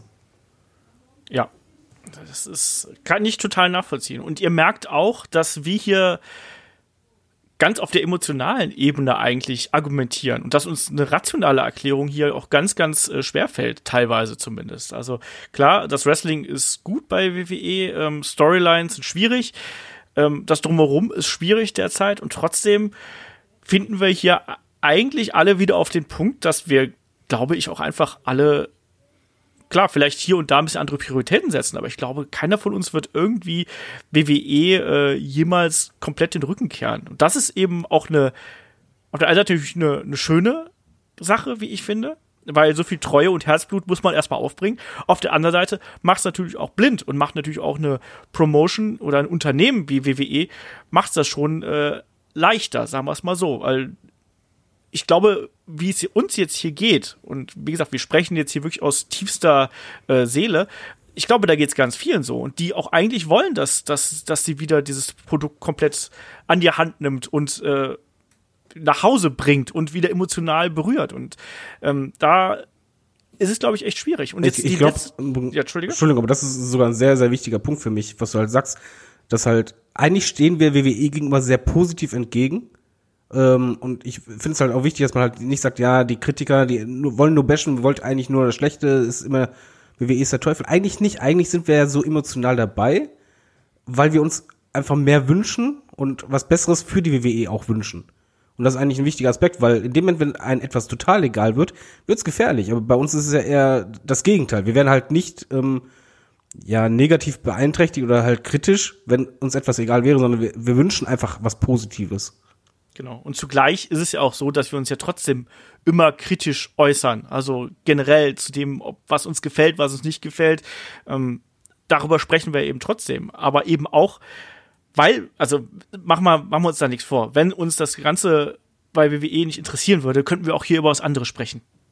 Also ähm, das würde natürlich auch gehen. Wir könnten auch unsere, unsere Freizeit dann anders verbringen. Aber wir wollen darüber sprechen, weil wir WWE und weil wir Wrestling lieben. Und ich glaube, das ist einfach das Wichtigste daraus. Und deswegen komme ich jetzt zu meiner Schlussfrage. Kai, wie wichtig ist denn Headlock eigentlich äh, gewesen und zu der, um deine Beziehung zu WWE, weiß ich nicht, aufrecht zu erhalten, zu verändern, äh, wie auch immer? Ähm, boah, ich, also jetzt, jetzt intuitiv hätte ich gesagt, eigentlich insofern gar nicht wichtig, weil ich trotzdem weiter, weiter gucken würde. Aber ähm, ich beschäftige mich schon auf jeden Fall definitiv anders damit und denke auch irgendwie mehr drüber nach. Das Witzige ist, äh, so nebenbei ja Fun Fact, ich rede übrigens privat mit Freunden oder sowas, abgesehen, abgesehen von meiner Freundin, äh, viel weniger mit Wrestling darüber, weil ich bin so, nee, das habe ich alles schon mal im Podcast erzählt, kein Bock zweimal zu erzählen. ähm, nee, aber also jetzt zu sagen, Headlock hält mich bei der Stange beim Wrestling, wäre komplett übertrieben. Ich weiß, dass es teilweise auch äh, David oder Chris so geht, phasenweise. Aber ähm, mir macht dieses darüber reden einfach viel Spaß, weil das auch ne, also für mich gehört jetzt auch zum WWE-Schauen dazu, mich mit euch darüber auszutauschen. Weil ich sag mal, jetzt ohne, ohne jetzt einen Alterswitz zu nennen, dass man hier wirklich ernst, ich sag mal, die Leute, mit denen ich Wrestling gucke, sind ja alle in meinem Alter. Und dann hat man ja trotzdem irgendwie ähnliche Ansätze, weil man ja, man ist ja halt eine Generation und dann hat man irgendwie die, die gleiche Erfahrung gemacht, so jetzt wie ihr beide. Und ich finde es halt immer geil, dass ich kriege dann dadurch immer einen anderen Blickwinkel auf die Sachen. Und das ist so eine Sache, die mir dann Headlock auch gefällt, wenn ich über WWE nachdenke. Vielleicht immer mitbekommen, ja, ihr beide seht das aber so und so, weil Grund X. Das ist eine Sache, die ich immer geil finde, weil es eben nicht nur so ein Circle Jerk ist, wo man sagt so, ja, siehst du das auch so? Ja, sehe ich auch so, ah, okay, cool, sondern dass dann auch mal einer sagt, nee, sehe ich nicht so und sich dann daraus irgendwie eine Diskussion entwickelt. Das sind Sachen, die dann irgendwie dafür sorgen, dass ich WWE auch aktiver verfolge, weil es dann viele Themen gibt, über die man reden kann, hier im Podcast auch. Und wahrscheinlich auch ein bisschen intensiver, als man das normalerweise tun würde, denke ja, ich. Ja, hier über ein, zwei Stunden dann sogar. Genau, oder zweieinhalb, je nachdem. Äh, David, wie ist es bei dir? Headlock hat einen riesigen Anteil daran, dass ich beim aktuellen Produkt äh, immer wieder dran bin. Ich glaube, ohne Headlock würde ich wahrscheinlich nur in Nostalgie schwelgen und halt hätte ich vielleicht schon den Rücken sogar gekehrt und dann gesagt, ja, in ein paar Monaten schaue ich da noch mal rein. Ich nehme mal einen Be Beziehungsvergleich, das ist ein bisschen so, als wenn da halt eine Beziehung ist und du hast so ein Kind. Headlock ist halt das Kind, was halt eine Bindung darstellt und ein Grund dafür, dass man sich halt auch mit den aktuellen Sachen befasst. Äh, von daher bei mir sehr, sehr, sehr, sehr wichtiger Grund. Headlock ist natürlich bei mir ein ganz großer Teil inzwischen, sowohl von meinem Arbeitsalltag als auch von meinem äh, Freizeitgeschehen geworden.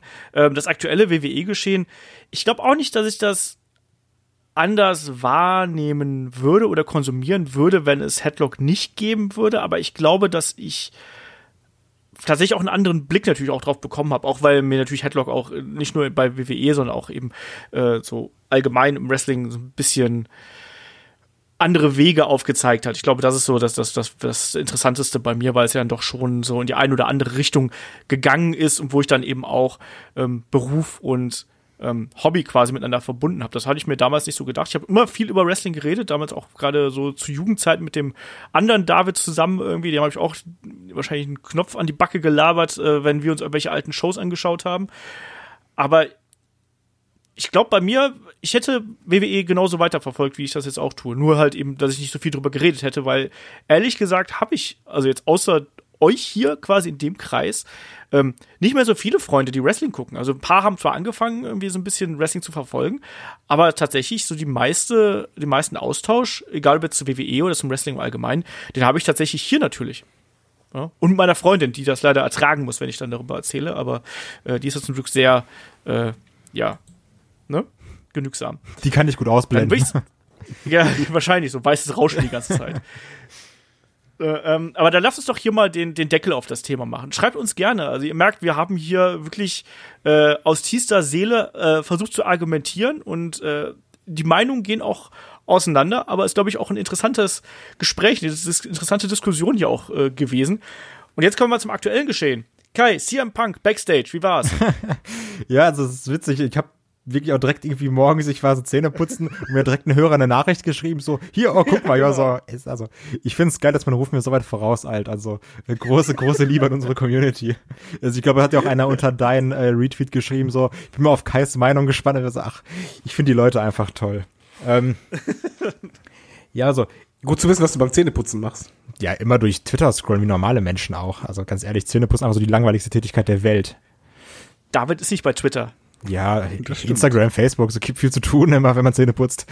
Ähm, ja, okay. ich, also es war natürlich ein geiler Moment, als dann irgendwie Rennie Young sagt, so hier oder ist noch eine Überraschung und auf einmal geht Cut of Personality an und klar macht, springt das Herz dann da. Und da war ich immer so, oh krass, cooler Moment. Aber das waren dann so viele Gedanken, weil ich habe erst gedacht, ja, ist halt super geil, der ist da, aber im Endeffekt, es ist zwar das WWE Backstage-Format, aber es hat ja nichts mit CM Punk und WWE zu tun. Es hat einfach nur dieses, der große Bass ist jetzt ja, weil es diese, diese zwei Namen, die sind jetzt gerade so nah aneinander, wie sie halt schon lange nicht mehr waren. Aber ähm, im Endeffekt, so Backstage hat einfach ein katastrophales Rating gezogen, irgendwie mit weniger als 50.000 Zuschauern. Und dann muss halt Fox reagieren und sagen, okay, wir müssen jetzt irgendwie gucken, dass da Leute einschalten. Und dann bringst du einen CM Punk, was ja eh schon seit zwei Monaten im Raum stand. Und dann siehst du auch natürlich dann wieder die grandiose Bild, dann werden ja die Clickbait-Titel rausgehauen, CM Punk zurück bei WWE und du denkst ja so, nee, ist er halt nicht. Das ist so ein bisschen das Doofe dabei, dass das, also das wird halt so groß gemacht, aber im Endeffekt, also es ist ja auch groß, aber irgendwie auch nicht. Verstehst du, was ich meine? Ja, anderes, man weiß natürlich nicht, was noch hinter den Kulissen abgeht, weil du, du schon sagst, er ist natürlich jetzt schon sehr in dem WWE-Umfeld gelandet, ist natürlich bei Fox als Analyst und äh, da ja Kommentator quasi so ein bisschen engagiert. Aber trotzdem ist er natürlich jetzt so im erweiterten Umfeld und man weiß natürlich nie, wenn man da über den Weg läuft und wie er sich da verhält ich finde es einfach nur spannend. Die Hoffnungen werden jetzt auch wieder groß, ne? Jetzt ist er wieder, ja. jetzt ist auch wieder, also ich finde, in dieser Folge muss man einfach wieder bringen, diesen Beziehungsvergleich, dieses, ja, vielleicht geht's ja doch wieder. So. Ja. vielleicht finden sie ja doch wieder zusammen. Und ähm, das ist ja, ja, das, was man sich jetzt irgendwie so seit so ein paar Jahren wünscht. Und ich meine, du siehst dann auch wieder Leute auf einmal kommen so, ja, CM Punk, ey, was ein Sellout, so, der scheißt auf seine Prinzipien. So weißt du, Leute chatten sechs Jahre CM Punk oder so und dann ist er wieder irgendwo da und sagen so, nee, also finde ich jetzt auch schon doof. David, wie stehst du denn zu den äh, Sellout-Vorwürfen? Das gab es ja bei uns hier und da auch gelegentlich mal. Weil natürlich, dass, dass man bei Fox jetzt noch einen Namen zieht und eine Überraschung haben will, kann ich total nachvollziehen, weil mit 50.000 Zuschauern ist niemand glücklich. Aber CM Punk wird natürlich da auch gutes Geld verdienen. Ja, wer würde es halt nicht machen von uns? Ne? Eben, das ist einfach also die Kohle. Paycheck mitnehmen. Das ist halt, er, er hat ja vor allen Dingen ja eine Sache ja nicht gemacht. Er ist nicht unter Vertrag bei WWE. Also deswegen, ich fand halt das Comeback, ich weiß, das klingt jetzt asozial, äh, aber es hat mich halt einfach emotional absolut kalt gelassen, einfach aus dem Grunde, weil ich schon vorhin wusste, ja, alles klar, er hat ja einen Fox-Vertrag unterschrieben, er sollte dann irgendwann mal in irgendeiner Show dann vertreten sein, wahrscheinlich. Ja, jetzt war es in der Show, die mich halt emotional absolut auch kalt lässt und mir sowas am allerwertesten vorbeiging. Ähm, und ja, es ist, es ist für mich einfach eine Riesentrennung zwischen einer Fox-Sendung, wo er als halt über WWE geht oder halt Teil von WWE. Also für mich ist es halt kein Comeback. Ich fand auch die Headlines gerade bei Bild und so furchtbar von wegen, ah, ja, mega Comeback. Nur Clickbait, ne? Genau, ja, CM Punk ist zurück und denkst einfach nur so, nein, der ist jetzt nicht zurück, der war nämlich nie weg, weil der hat immer wieder in irgendwelchen Sendungen äh, Moderations- oder Interview-Gastauftritte äh, gehabt. Er ist halt nicht wieder da. Er hat halt jetzt einfach nur äh, den Job bei einer Sendung, wo es um WWE geht, aber er ist bei Fox engagiert und von daher ist es einfach emotional für mich was ganz anderes, als wenn er bei einer äh, Talkshow, die von WWE ist, äh, dabei wäre. Also wirklich von WWE und unter Vertrag von WWE ist. Oder halt am besten natürlich bei der Live-Crowd. So war es halt irgendwie. Ich hatte ehrlich gesagt sogar ein bisschen Fremdstehen, als er dann rauskam. Also, hey, dann ja, wie begrüßen wir dich am besten? Und äh, oh, ich, ich fand es halt schwierig.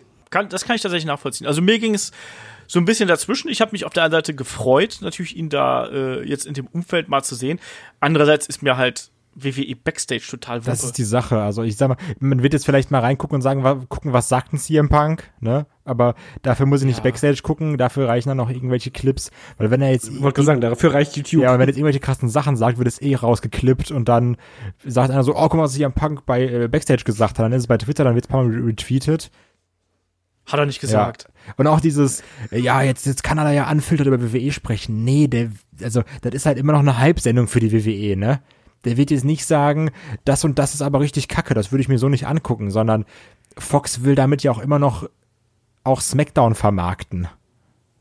Genau. Ja. Es ist auch einfach komplett, er hat einfach auch nicht mit den äh, WWE-Verantwortlichen damit zu tun, muss man mal auch ehrlich sagen. Er wird auch jetzt nicht ein Hunter über den Weg laufen oder sonst was. Er ist halt da vor Ort, der macht seinen Job, äh, holt sein Gehalt ab und das heißt halt jetzt nicht, dass er jetzt Backstage plötzlich bei War oder SmackDown rumläuft und dann allen Hallo sagt. Nö, warum? Das ist jetzt erstmal nur ein Job. Ja, aber es erstmal nur ein Job. Man weiß natürlich nicht genau, ob hier und da eventuell dann doch mal geredet wird. Das weiß man natürlich dann äh, das, nicht. Was, was ich eher jetzt interessanter finde, ob es wieder CM Punk Rufe gibt, weil die hat man jetzt eigentlich ja wegbekommen. Und die könnten jetzt auch wiederkommen. Ja, warten mal ab, die Survivor Series ist in Chicago. Ja, das wär's so was. Also mal ganz ehrlich, wir alle würden uns, glaube ich, mega freuen, wenn er halt bei WWE zurückkehren würde oder einfach natürlich, von der natürlich. Crowd. Aber so ja. war das halt wirklich, auch bei einer Show, ich glaube, es wäre anders gewesen, wenn es eine Talkshow wäre mit Publikum im Studio. Ja, das Aber hier standen halt alle in einer Reihe wie äh, bestellt und nicht abgeholt und so, ey, wir haben das eine ganz tolle Überraschung für euch. Und dann siehst du halt da Leute, die halt ja Backstage ihn ja wahrscheinlich schon gesehen haben, die dann halt äh, teilweise mit einem Fremdschämen-Mimik dann so, oh mein Gott, er ist es wirklich ja. machen mussten. Das war. Hm. Lied war trotzdem Musik geil. Musik war auch viel zu leise. Ja, die Musik war super. Ja, aber war trotzdem gut. Ja, naja. Aber noch ganz ähm, kurz dazu. Ist natürlich jetzt irgendwie interessant, wenn man sagt, zu Backstage werden Talkgäste eingeladen oder sowas, ne? Sagst so, ja, was ist denn jetzt, wenn mal ein Wrestler da ist? Oder was ist, wenn bei Backstage mal ein Triple H ist? Und die sind dann irgendwie im gleichen Raum, weil so, du weißt ja zwischen, die haben halt trotzdem irgendwie, ob sie sich jetzt mögen oder nicht, aber die beiden haben Chemie. Und ähm, das ist, glaube ich, jetzt auch das, womit bei Backstage gespielt wird, ähm, dass du sagst, ja, mal gucken, was passiert. Deswegen sollen die Leute einschalten. Und ja. ist im Endeffekt einfach, also jetzt erstmal, ohne zu gucken, wie es weitergeht. Grundlegend ist es ein sehr schlauer Move von Fox, weil ich will auch gar nicht wissen, gerade bei diesem katastrophalen ersten Rating, wie groß der Hebel war, an dem CM Punk gesessen hat. Das stimmt. Das stimmt auf jeden Fall. Ja, mal, wir schauen einfach mal. Ich fände auch geil, wenn wir ihn wieder in einem Ring sehen würden, zweifellos. Ich habe schon Kai so die äh, Vermutung geschickt, jetzt stell dir mal vor, Roman Reigns bei der Survivor Series, der letzte Überlebende seines Teams SmackDown und dann auf einmal geht die Musik aus und die Musik geht wieder an, aber es ist Cult of Personality und die Halle rastet aus. Ich hoffe nur nicht, dass falsche Erwartungen geweckt werden, wenn zum Beispiel Wumble ist und dann alle wetten bei Nummer 30, oh, CM Punk, CM Kommt Punk. Kommt Mysterio raus und wird ausgebucht. genau. Das war ja, kann ja jetzt alles passieren. Man muss ja ehrlich sagen, du kannst halt damit auch wirklich halt ähm, Verlangen äh, schüren, was halt gefährlich sein kann. Das stimmt. Gefährliches Verlangen. So, machen wir weiter. Machen wir weiter mit den äh, Fragen. Ihr wisst, Fragen schickt ihr an fragen.headlock.de, reicht uns bei Facebook, Twitter, Instagram. Wisst da alles und da haben sich natürlich jetzt in den letzten Wochen ein paar Fragen aufgetürmt. Das ist ja immer so, wenn wir äh, Reviews machen, wo wir dann ja keine Fragen beantworten. Deswegen haben wir ja einige mehr. Wir werden mal schauen, dass wir hier noch ein paar beantwortet kriegen. Äh, der Manuel fragt äh, via Facebook, und das ist wieder die AEW-Fraktion hier, ist Cody Rhodes der am meisten unterschätzte Wrestler im Business. Ich finde, bei seinen Matches gibt es immer Big-Time-Feeling und äh, in seinen Matches steckt immer so viel Geschichte ähm, ne, und mehr als nur 1000 Flips was heute ja so standardmäßig geworden ist.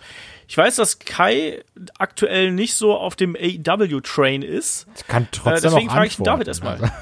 Also. Na, ich frage erstmal David. Äh, ich gebe zu, ich war nie der riesigste Cody Rhodes Fan. Bei WWE gab es mal eine Zeit, wo ich dachte, oh, der hat viel mehr drauf.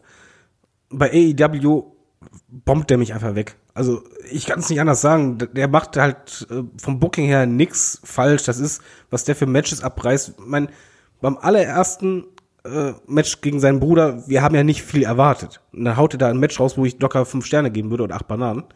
Aber ohne mit der Wimper zu zucken, weil es einfach fantastisch war. Es ist halt wirklich nicht dieses ähm, ja, Spot-Festival, nicht super explosiv, beeindruckend, aber gerade dieses Storytelling, was halt mir bei vielen Matches vielleicht einfach auch fehlt, ist halt in seinen Matches da. Und ja, er ist auf jeden Fall vielleicht nicht der most underweighted Wrestler, aber du merkst, uiuiui, das ist eigentlich Main Event Potenzial, weil der liefert gerade ein fantastisches Match nach dem anderen ab. Kai, jetzt sagst du. Ja, also ähm, mit gerade mit dem, was er storymäßig im Ring erzählt, bin ich auf jeden Fall bei David. Also auch so die Sachen, die ich gesehen habe, allein auch die Sache mit Goldust oder sowas, was da auch teilweise für eine Emotionalität mitschwingt und was ich wirklich gut finde, ist, dass er alle Arten von Emotionen verkaufen kann. Irgendwie so Schock, Hass, irgendwie auch so eine gewisse Traurigkeit, Emotionalität. Ähm, das, das macht er wirklich sehr, sehr gut. Also das, äh, ja, macht schon Spaß, in Cody Rhodes zu sehen. Trotzdem ist der unterschätzteste Wrestler äh, Otis. ich wollte mich auch gerade sagen, weil ich äh, halte ihn nicht für den unterschätztesten Wrestler äh, im Business. Also überhaupt. Er wird ja auch sehr gefeiert. Das war auch vorher ja, also. nicht. Ja, eben, nee, das war aber auch vorher nicht. Auch als Stardust oder sonst irgendwas. Da war er zwar vielleicht jemand, der äh, nicht richtig eingesetzt worden ist und unter seinen Möglichkeiten eingesetzt worden ist, aber der war nicht unterschätzt, weil auch die Rolle hat er ja gut gespielt, aber die hat ihm halt keine Freude gebracht oder sonst irgendwas. Aber ich unterschätzt glaub, ist er nicht. Ich glaube, nur den Unterschied ist halt, jetzt hat er bei dem Match das ein bisschen mehr Hand, äh, ja, ein bisschen mehr die Finger im Spiel. Und äh, er war bei WWE nie schlecht, muss man auch ehrlich sagen. Was, was Olaf sagt, ist es halt schon richtig. Nur halt jetzt macht er halt wirklich fantastische Matches. Und jetzt ist halt, ähm, ich glaube, diesen Sprung einfach vom Mitkader zum Main Eventer und zwar halt Main Eventer, der ist halt diese Ausstrahlung auch hat. Das hätten halt ihm wahrscheinlich viele nicht zugetraut. Most underweighted auf keinen Fall, aber ich glaube, dass es viele Skeptiker gab, die sagten, oh, der an der Spitze, ich weiß nicht, aber ja, der liefert halt ab. Ja, nächste Frage, äh, auch wieder eine AEW-Frage von Manuel. Ähm, was ist euer Zwischenfazit äh, zu AEW Dynamite? Kai. Bin raus. Also, das, das, okay. also, mein, also mein Fazit ist, ich bin momentan raus. Weil, ähm, ja, meine Interessen momentan woanders liegen, was anderes zu schauen. Ich weiß, dass es ein gutes Produkt ist, aber es ist mir momentan in, insofern egal, dass ich sage, ich habe, also die Zeit, die ich dann habe, die investiere ich in andere Sachen. Aber jetzt nicht, weil das Produkt irgendwie, weil ich es schlecht finde, sondern einfach, ja, aus den genannten Gründen. Pfui, pfui, pfui. Äh, David. Ja, für mich halt glatte Eins. Es ist nicht alles perfekt. Ich finde zum Beispiel die Frauendivision, die ist ein klarer Makel bei, bei Dynamite auch. Aber was ich halt bei Dynamite gut finde, dass du siehst, dass es eine Entwicklung gibt. Also die, die erste Sendung ist ganz anders als die anderen. Die Matches sind wirklich gut. Ich finde es sehr gut, dass es immer mehr Storylines eingebaut werden und man ist quasi dabei ist, äh, die Charaktere halt auch wirklich Gimmicks zu geben und zu Motivationen zu geben. Es ist die Wrestling-Sendung, auf die ich mich wirklich gerade immer freue, wenn, ja, wenn ich halt merke, oh, jetzt ist schon Mitte der Woche, jetzt geht's wieder los, weil ich sehr gespannt bin, wie es weitergeht. Also ich bin momentan super happy und äh, ich hoffe, die gehen den Weg weiter. Interessant wird es halt nicht sein, wie es jetzt in einem Monat ist, sondern halt eher, wie es in einem halben Jahr ist, ob die dann dieses Niveau halten können. Aber bislang super. Genau, so sieht's auch aus. Ich finde jetzt nach äh, sieben äh, Ausgaben, ich gebe keine glatte Eins, sondern ich gebe irgendwie eine 2 Plus oder sonst irgendwas. Ich meine, die Ratings sind gut, die Shows sind gut, Storylines sind gut. Da kann man äh, über weite Strecken echt nichts zu sagen. Ich finde hier und da ähm, knirscht das noch ein bisschen. Man, man, merkt aber auch, dass man versucht, eben, wie David gerade schon richtig gesagt hat, gerade was Storylines angeht, hier stärkeren Fokus zu setzen. Ähm, ob man jetzt mit so äh, Matches wie Mox gegen ähm, Omega sich einen Gefallen getan hat, weiß ich nicht genau. Muss man einfach mal abwarten, was jetzt da die nächsten Wochen bringen und in welcher Regelmäßigkeit sowas dann auch mal äh, ja, gezeigt wird oder ob das einfach nur so eine einmalige Sache ist, dann kann ich damit leben. Aber ansonsten ähm, hat AEW Dynamite auf jeden Fall ordentlich Schwung in die ganze Wrestling-Kiste gebracht, wenn man es mal ehrlich ist. Ne? Also egal, ob es jetzt NXT gegen AEW Dynamite ist oder einfach äh, der ganze Wrestling-Zirkus, da passiert ja einfach derart viel und allein dafür gebührt eigentlich äh, AEW äh, und auch in seiner Durchführung äh, AEW Dynamite einfach ein Riesenkompliment und deswegen ähm, ich bin da ich bin da dabei ich schaue es mir jede Woche weiterhin an mir macht das Spaß ähm, und ich freue mich einfach darauf zu sehen, wie sich das Produkt weiterentwickelt und ähm, was sich da weiter tut. Schauen Darf ich sagen, dass ich die Aussage, äh, ich gebe eine glatte Eins, ist aber nicht alles perfekt, super witzig fand? äh, ja, man, man kann es halt auch etwas ähm, sehr gut finden. Ist ja nicht so, dass ich äh, per Haken gehe, dann Fehler da. Ja, das klingt aber als zusammenrechnen. witziger Widerspruch, deswegen. Das ähm, ist so wie, als ja, wenn man sagt, manchmal mach, mach, mach eine Eins minus, aber ich finde halt, äh, für das, für die kurze Zeit ist es halt ja sehr nah an dem dran, was äh, ich sagen würde, das ist überhaupt im Rahmen des Möglichen, weil es konnte anfangs nicht perfekt sein. Machen wir weiter. Der Manuel hat noch gefragt, was haltet ihr von den Gerüchten, dass Edge wieder in den Ring steigen will und gegen wen würdet ihr ihn in einem Programm sehen wollen? Wer möchte zuerst? Hat man hier einen Edge-Mark? Ich weiß es nicht. David. Nee, Edge-Mark ist äh, Kai. Ja. Aber ich glaube, ähm, David und ich geben die gleiche ja. Antwort, weil das ist wie dieser Podcast, äh, Kopf gegen Herz. Vom Herz sagt man natürlich, vom Kopf her sagt man äh, eher nee, weil auch egal, ob die Ärzte sagen, er ist fit oder sowas, man weiß, dass es bei Edge eine ganz, ganz knappe Kiste war. Deswegen würde ich immer ähm, eher zu Nein tendieren, auch als dass ich es einen fantastischen Moment fand, als er da bei Toronto in Toronto rauskam. Das war komplett fürs Herz. Ähm, wenn man natürlich immer den Ring stellt, ist meine Pauschalantwort immer ähm, AJ Styles, weil der Leute einfach gut aussehen lassen kann ja, wäre ich bei Kai, ist es einfach, selbst wenn er einen Arzt findet, der halt sagt, du kriegst die Freigabe, ähm, man weiß, dass da was geschädigt ist und es war knapp davor und er braucht halt einfach nur einen richtig blöden äh, Botch haben oder sonst was und dann war's das. Das ist nicht gut, das möchte ich nicht. Und man muss eben auch mal sagen, dass ein Edge inzwischen auch 46 ist. Ne? Also der wird ja auch, wenn er jetzt äh, seit, ich glaube, sieben Jahren nicht mehr gerestelt hat, der wird ja auch nicht jünger. Und auch wenn er sagt, er ist fit und so, ich tue mich da auch schwer mit. Ähm, klar, so ein Match gegen AJ Styles oder äh, von mir aus auch gegen einen Brock Lesnar. Brock Lesnar schön auf dem Nacken die ganze Zeit, super.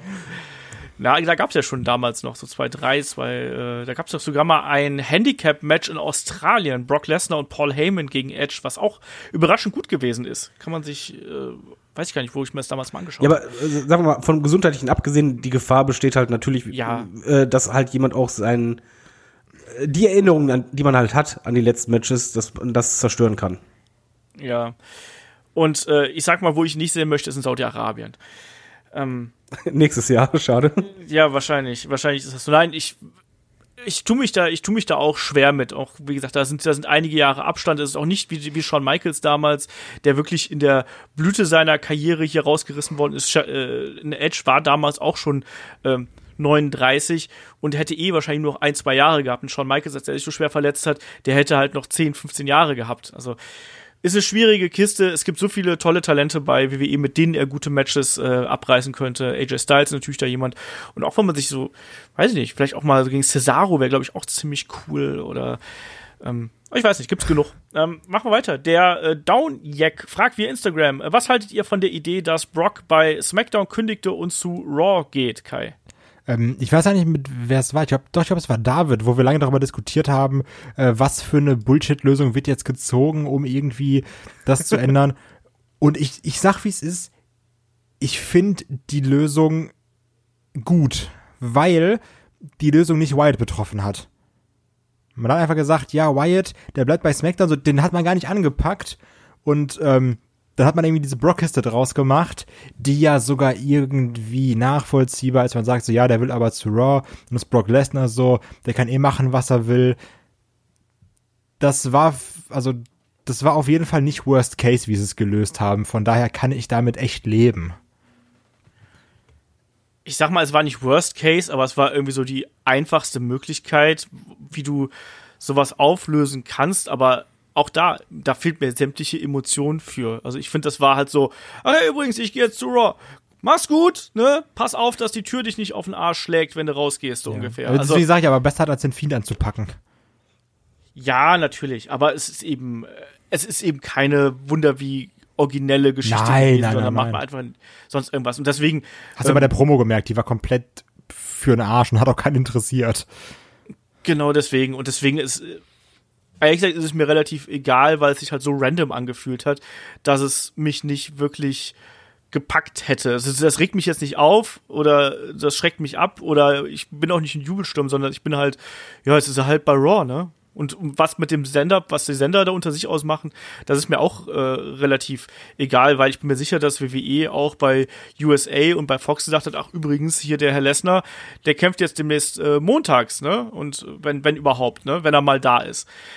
Weiß ich nicht. Und das, die werden da schon miteinander kommuniziert haben. David, wie war deine Reaktion? Äh, Die Lösung ist halt okay für mich, aber es ist halt absolut irrelevant zeitgleich, weil er einfach zu kurz da war. Und es gibt halt keinen, keinen wirklichen ja, Grund oder beziehungsweise eine große Storyline oder eine Auswirkung, sondern ja, er wechselt halt, okay.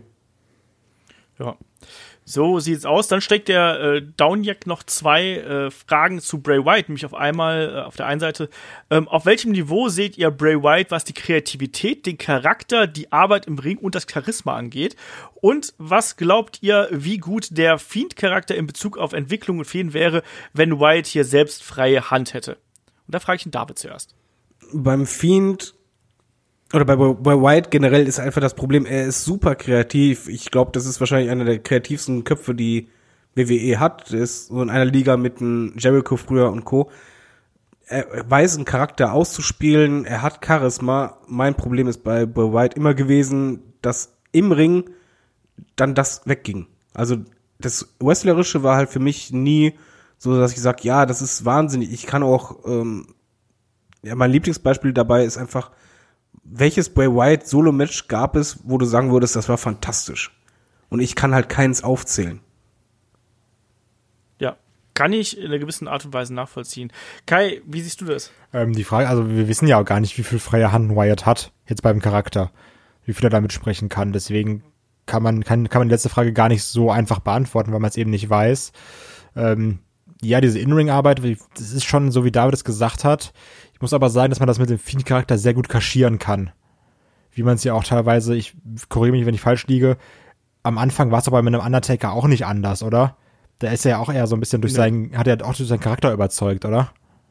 Und Undertaker war in den Anfangsjahren schrecklich. schrecklich. Ja. Aber er hat sich halt entwickelt. Bei Wyatt ist halt, wrestlerisch finde ich, die Matches sind nicht viel anders als zur Anfangszeit. na, ich, Das ist ja eben das Problem. Bray Wyatt, es ist nicht so, als ob Bray Wyatt jetzt ganz neu wäre oder sonst irgendwas, sondern er hat nur ein neues Gimmick bekommen. ich finde, dass du trotzdem in Moves auch eine andere Art von Brutalität hast. er hat eine andere Härte ähm, äh, teils in die Aktion reingekriegt, aber trotzdem, ja, also derzeit, äh, der Fiend-Charakter ist ja nun mal eben sehr story-based und sehr auf die Figur ausgelegt. Ähm, der bräuchte auch gar nicht so viel zu machen, sondern das ist wirklich eine Figur, die durch das Charisma und durch die Ausstrahlung hier glänzt. Ich weiß halt eben nicht genau, wie viel, wie viel er da äh, kreative Handhabe hat. Ich glaube aber schon, dass er da ein gewisses Mitspracherecht haben wird. Grundsätzlich bin ich äh, dagegen, dass Wrestler freie Hand bei ihren Figuren haben oder ein, Zug, ein, ein, ein, ein absolutes Vetorecht haben, weil das haben wir schon mal gesehen, dass das nicht so die allerbeste Idee Ja. ist. Ähm, deswegen glaube ich, man braucht da einen gewissen Filter, ähm, damit das funktionieren kann. Und zugleich glaube ich, dass er da auch äh, im steten Austausch mit den äh, Verantwortlichen sein wird, was den Charakter angeht. So, das ist so mein, mein Tipp. Und ansonsten all das, was ihr gesagt habt. Also, man, man sieht bei einem Bray Wyatt eben, was für ein kreativer Kopf er ist. Auch die Art und Weise, wie er sich ausdrückt. Unglaubliches Charisma. Der kann reden wie äh, die wenigsten. Der kann Charakter porträtieren. Im Ring ist er eben ein Heavyweight. Und dadurch in der heutigen Zeit ja fast schon so eine Art aussterbende Gattung im Wrestling, weil natürlich da nicht die großen spektakulären Aktionen ist. Er ist auch keiner, der ein Heavyweight ist und trotzdem die Flips und Dives zeigt, was ich übrigens ganz gern mag, sondern da geht's dann auch wirklich um die Härte und die Brutalität. Ich finde, das verkauft da ganz gut. So. Mal weiter. Der, äh, nochmal der Olli Jumper, der hat uns nämlich auch nochmal eine Mail geschrieben, das, beziehungsweise das war nicht, das war eine unter einer der, unter der äh, anderen Frage war das hier noch. Da hat er gefragt, wer hat eigentlich den Sharpshooter erfunden, Bret Hart oder Sting? Ich hab's kurz nachgeschaut, ähm, es ist tatsächlich Riki Choshu, Choshu gewesen, Japaner, der das damals äh, zum ersten Mal angesetzt hat und dann eben ist es populär geworden durch Sting und Bret Hart. Ähm, Wobei Bret Hart den immer besser angesetzt hat als Ding. das finde ich auch, ja. Äh, der Arne fragt, ähm, was wäre äh, gewesen, wäre damals äh, statt Razor Ramon Shawn Michaels zur WXW gewechselt? Shawn Michaels bei der NWO CWCW, was hab ich gesagt? Ah, das ist immer dieser, das passiert mir so oft, ey. Ähm, Wäre verdammt also groß geworden. Ja, glaube ich auch. Also, was wäre, wenn statt Razor Ramon damals Shawn Michaels zur WCW gewechselt wäre? Shawn in der NWO klingt doch mega und ein Kampf gegen Sting wäre bestimmt genial geworden. Ich finde auch, dass das eine spannende äh, Vorstellung gewesen wäre. Auf jeden Fall so wrestlerisch äh, wäre das spannend gewesen. Ich weiß nicht, ob ein Shawn Michaels dann nicht vielleicht die fa falsche Abzweigung genommen hat, hätte die dann ein äh, Razor Ramon auch genommen hätte. David, wie siehst du das? Schwer zu beantworten. Also wrestlerisch, Shawn Michaels ist ein sicheres Pferd. Also da, da kriegst du äh, fantastische Matches.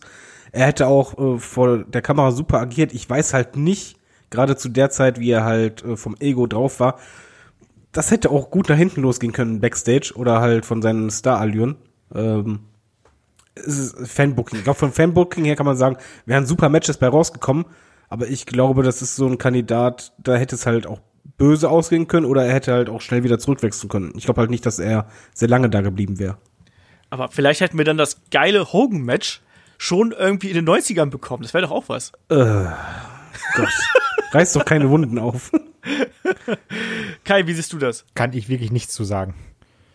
Gut, dann springen wir zum nächsten äh, Frageblock hier. Der Oliver fragt äh, bei Facebook, ähm, eine, eine ungewöhnliche Frage und eigentlich eine David-Frage. ähm, ich habe Englisch neben dem Schulenglisch hauptsächlich durch Wrestling bei der WWE und WCW gelernt, also eher amerikanisches Englisch. Aktuell habe ich bei einigen Leuten bei NXT UK wie Gallus oder Kaylee Ray große Probleme, deren Promos zu verstehen, weil die sehr krasse britische, ähm, äh, walisische, schottische oder was auch immer für Akzente sprechen. Geht's euch da eigentlich genauso, David? Ich möchte dazu sagen, ich kann zwar schlechtes Englisch sprechen, allerdings äh, gucke ich mir auf YouTube sehr gerne Dokus auf Englisch an. Also ich verstehe Englisch. Ich weiß aber auch, was er meint. Bei mir ist es allerdings umgekehrt. Ich kann eher Briten deutlich besser verstehen als beispielsweise einen Texaner. Beim Texaner habe ich mega Texaner ist Probleme. noch krank, also, ne? Das ist ja. Ja, aber ich glaube, das ist äh, gerade, wenn man halt nicht, ähm, so wie Olaf, Olaf sp- spricht das halt fließend oder bei mir in der Redaktion gibt's ja auch welche, das ist halt normal für die zu sprechen. Bei mir ist es noch so, wenn ich Englisch höre oder äh, spreche, muss ich halt auch nachdenken. Und äh, das ist eine Kopfsache und ich glaube, das ist dann halt auch mit dem Walisischen, das ist schon schwierig, Sch- Schottisch auch ein bisschen, Britisch finde ich okay. Weil das ist ähm, irgendwie sehr klar artikuliert, aber gerade Walisisch, uiuiui. Also äh, ich, ich würde nicht sagen, dass du schlechtes Englisch kannst, sondern das ist halt einfach vom Gehör ein bisschen schwieriger. Ich hatte es zum Beispiel sehr krass bei Game of Thrones, das habe ich mir äh, teilweise auf Englisch angeschaut. Da haben die ja ganz verschiedene äh, Schauspieler gecastet, die halt sehr verschiedene Dialekte sprechen. Und dann hast du halt teilweise zehn, kannst du alles perfekt verstehen. Und beim nächsten denkst du, was, was hat der gesagt? Also ich würde halt nicht sagen, das hat mit schlechtem Englisch zu tun, sondern einfach mit dem Gehör. Das ist halt teilweise ein bisschen schwierig zu verarbeiten, wenn man dabei nachdenken muss.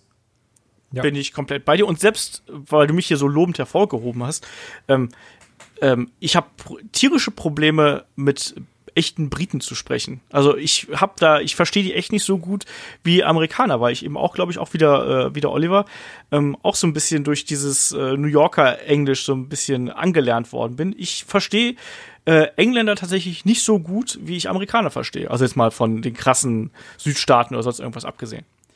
Kai, möchtest du was dazu beitragen? Nee, kann ich mich nur anschließen. Und äh, Kelly Ray wirklich ungewohnt, wenn man es das erste Mal hört. Also das ist ja schon wirklich, das ist ja schon echt krass schottisch, was sie da spricht, ne? Das ist, ja. Das stimmt. Das ist richtig. Ähm, nächste Frage. Äh, was ist eigentlich mit Lars Sullivan? fragt die Grit. Und äh, hatte der keine Lust mehr, kleine Mexikaner im TV zu verkloppen? Der ist ganz Kai. böse verletzt. Genau. Bis, ich glaube noch, sogar, ich, ich weiß es gar nicht, es, es hieß erst bis Anfang z- äh, 2020. Jetzt, letztens habe ich irgendwas gelesen von sogar schon wieder bis Ende 2020. Also der muss irgendwas, was hat er, war was am Knie oder? Ich weiß es Das war gar eine nicht mehr. Knieverletzung, ja. Ja, die an, da anscheinend auch äh, erst mieser ist als gedacht und dann auch noch viel, viel langsamer halt als normalerweise. Man soll ja munkeln, dass Vince ihn danach pushen möchte. Hör, schon wieder. Äh, ich glaube, ihr seht das wahrscheinlich auch so, dass bei dem, das wird nichts mehr, oder? Wahrscheinlich nicht, Nee. aber muss auch nicht unbedingt. Nee, muss auch nicht. Nee, mu muss wirklich nicht. da dürfen ruhig andere äh, große Männer wieder in den Ring steigen. Äh, der Christian fragt, äh, mir ist bei den letzten Pay-Per-Views von AEW aufgefallen, dass dort ringside einige Zuschauer sitzen, die auch bei WWE Pay-Per-Views seit Jahren immer in der ersten Reihe sind. Unter anderem der äh, Typ mit dem grünen Shirt und der Mütze. War zuletzt zu sehen. Egal ob WrestleMania, Takeover oder All Out, sowohl bei AEW als auch bei WWE NXT Pay-Per-Views sitzen, äh, die ja immer exakt auf denselben Plätzen. Meiner Meinung nach, ähm, meine Meinung war, dass diese Personen vielleicht ein Vorverkaufsrecht auf diese Plätze haben, weil sie jemand aus dem Mitarbeiterstaff von WWE kennen. Jetzt sitzen die bei AEW aber genauso da. Habt ihr eine Idee, wie die das machen? Ich hoffe einfach, dass jetzt eine Antwort von dir kommt, weil das frage ich mich auch. Das frage ich mich jedes Mal. Und ich, ich wollte Darf sogar, ich meine Vermutung sagen? ich wollte übrigens beim SummerSlam runtergehen, aber die lassen dich halt nicht in den Innenraum, weil ich wirklich fragen wollte, weil er auch immer dieser Typ ist, der aussieht wie Jesus. Ähm, ich ich glaube, ihr wisst, wen ich meine. Der ist relativ groß, hat so lange Haare, sieht halt aus wie Jesus, ohne Bart. Manchmal mit Bart. Ist immer so eine du ältere die Frau beste da. Zeit ver Ähm, du hast die beste Zeit verpasst. In den 90ern gab es ein Duo, ein Mann und eine Frau, die angezogen waren wie Undertaker quasi. Es gab doch auch Die immer, immer. ähm, damals gab es auch diesen, diesen äh, äh, Head Guy oder Cap Guy oder sowas, der immer dieses blaue Hemd hat und die rote Cap umgedreht auf dem Kopf. Ja, ja. Nee, auf jeden Fall, ich wollte, ich wollte sogar wirklich fragen, wie die das machen, aber du darfst ja nicht in den Innenraum, äh, wenn du keine Innenraumkarte hast und deswegen konnte ich nicht nachfragen. Aber das interessiert mich wirklich. Ich weiß es aber auch nicht, aber David hat eine Theorie. Nee, ich habe nicht nur eine Theorie, ich habe einfach nur Hören sagen. Ich habe halt eine äh, Doku ge- geguckt bei Weslamia auf äh, YouTube. Da wurde genau das be äh, besprochen. Und zwar anhand von ein paar Beispielen. Beispielsweise, ihr kennt ja doch den Typen, als Brock Lesnar debütiert war Ja. äh, bei After War, der halt diese Handbewegung gemacht hat. Diesen Brock Lesnar Guy. Genau, und wenn du danach drauf geachtet hattest, war der sehr oft Ringside zu sehen. Und immer wieder eingeblendet. Und so bei WrestleMania, äh, WrestleMania hatten die halt verschiedene Charaktere genommen und rausgepickt und halt aufgelistet, dass sie halt immer wieder da sind, aber halt auch immer wieder zu bestimmten Momenten äh, eine Nahaufnahme hatten. Beispielsweise, wenn besonders schockiert geschaut haben oder sonst was. So, und deren Begründung war, dass das Mitarbeiter wären, die extra äh, dort sitzen, um halt bestimmte ähm, Mimiken und Gestiken zu machen, die man halt in Nahaufnahme zeigt, genau in dem Moment. Die halt da sind und äh, die halt diese Aufgabe haben, bestimmte äh, Situationen zu verkaufen. Beispielsweise auch bei ähm, Undertakers Niederlage, der geschockte Blick. Das war auch ein Mitarbeiter, der wurde mehrfach dann auf, bei anderen Sachen gezeigt. Da gab es auch so Backstage-Aufnahme, wo der auch auf dem Foto zu sehen war. Also das ist zumindest nicht meine Theorie, aber das ist die Theorie, die ich halt in der Doku gesehen habe. Okay.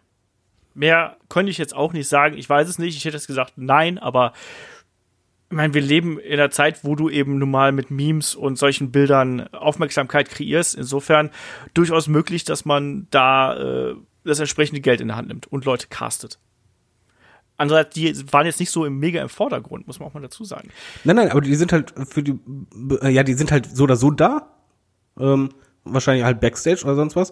Man muss auch dazu sagen, die ersten Reihen, die sind ja eh von der WWE gebuckt. Die sind ja ähm, wirklich, die werden ja vergeben, die werden ja selten in Verkauf gehen, die allerersten Reihen. Ja, ja. Die, die auf der äh, TV-Side. Ja, also wahrsch- wahrscheinlich, wahrscheinlich ist das so. Ich weiß es nicht, sage ich ganz ehrlich. Ich habe, äh, ich darüber, da bist du wei- mir voraus mit den Informationen auf jeden Fall. Ähm, der Mitch hat uns tatsächlich was auf die äh, Pinnwand geschrieben bei headlock.de und fragt da, ähm, existiert in Deutschland eigentlich noch sowas wie eine Tape-Trading-Community? Habt ihr noch Wrestling VHS? Ich habe mir letzte Woche in einem Schwung die Wrestling Superstars Collection der UWF geholt und muss sagen, dass ich froh bin, abgesehen von der schlechten Audio-App-Mischung, so einen Glücksgriff gemacht zu haben. Ist zwar ein bisschen oldschool, aber ich habe vor mir noch äh, eine, äh, ein paar weitere VHS-Kassetten aus den guten alten Zeiten zu holen. Was sagt ihr zu diesem Thema? Kai ist wahrscheinlich gerade eingeschlafen, während ich das hier Ja, vorgelesen das hast du gemerkt, wie Olaf so richtig er erfreut war, als er das vorgelesen hat. So, oh, Wrestling, VHS, Tape Trading, so, das, das, das ist sein Thema, das hast du gemerkt. Ja, ja, da kann er jetzt gleich wieder einen Ja, raus. da war schon so der Lusttropfen in der Hose. Der Gag ist, der Gag ist, ich war äh, am letzten Wochenende bei meiner äh, Mutter im, äh, im Haus ein bisschen entrümpelt und ich habe tatsächlich in einem Zimmer noch einen Videorekorder gefunden. also einen VHS-Rekorder. Fand ich ein bisschen lustig. David, hast du damals äh, hier Tape getradet und so? War, warst du Nein, da jemand? War ich, war ich zu jung. Ich habe zwar die original Videokassetten geholt vom Bertelsmann Club, wie die Hörer mittlerweile wissen. Ja. Aber nein, ich habe das nie getradet. Ich wusste auch ehrlich gesagt nicht, dass es sowas überhaupt noch gibt. ich, ja, ich weiß nicht, ob er jetzt das Ding von der, vom Trödelmarkt oder so ge- gekauft hat oder sonst irgendwas. Das kann ich mir durchaus noch vorstellen. Ich glaube aber, dass wenn es sowas noch gibt, wie ein Tape-Trading-Ring quasi, dann wahrscheinlich nur ganz vereinzelt. Also ich denke, dass das, dass das zu 99,9 Prozent ausgestorben ist und das, was jetzt noch da ist, sind so ein paar Überbleibsel. Also ich weiß es nicht, muss ich ganz ehrlich sagen. Ich habe äh, ich habe mal geschaut, also in den USA gibt es sowas anscheinend auch kaum noch, und sondern das sind wirklich dann die Relikte, die dann noch ähm, übrig bleiben. Ich habe keine. Liegt auch an der Halbwertszeit, weil die Bänder, die Genau. äh, halten halt e nicht ewig. Ja. Die gehen irgendwann halt kaputt. Genau. Also ich hatte damals äh, unfassbar viele Videokassetten, hab die aber, als ich äh, von zu Hause ausgezogen bin, ähm, habe ich die in Müll geschmissen. Ganz einfach. Ich hatte dann 80% der Sachen auf äh, DVD. Ich habe einen Teil der Sachen der Veranstaltung später selber von, äh, von Videokassette wieder auf CD überspielt. In, da hat man viel Zeit. Das habe ich auch. Na, da hatte man viel Zeit, aber ich habe keine Videokassetten mehr mitgenommen. Die sind hinterher alle irgendwann in den Schrott gewandert. Und jetzt heutzutage, muss ich ganz ehrlich sagen, bin ich ja schon an dem Punkt, wo ich mich frage, was mache ich mit meinen Wrestling-DVDs, die ich nie schaue? Also, habt ihr eigentlich noch Wrestling-DVDs? Kai, hast, du hast noch jede Menge, oder? Ähm, ja, also so die wichtigsten eben, ne? Also die äh, DVD-Box von Jeff Hardy, die von CM Punk. ähm, du erzähl mir noch was von Lust, Lusttropfen, ja? hallo, natürlich. Ähm, und ich ähm, Ich gebe euch gleich Taschentücher. möchte alle Manias haben. Ja, weißt du, ich habe noch die alten äh, Silvervision-Boxen übrigens. Ja. Alle vier Stück, also von WrestleMania, was ist das? Also, da, ich glaube, bis Was 20. letzte Preis? Sogar Regionalcode 2, die kann man sich sogar noch angucken. Ich hatte mal welche mit Regionalcode äh, 1 und da konntest du die nicht anschauen. Ja, ist ja egal, also ich werde mir die auch nie angucken. Ich habe hab ja das Network, aber ich hätte schon ganz gerne irgendwie alle so auf DVD oder irgendwann halt dann auf, auf Blu-ray. Das wäre schon ganz toll.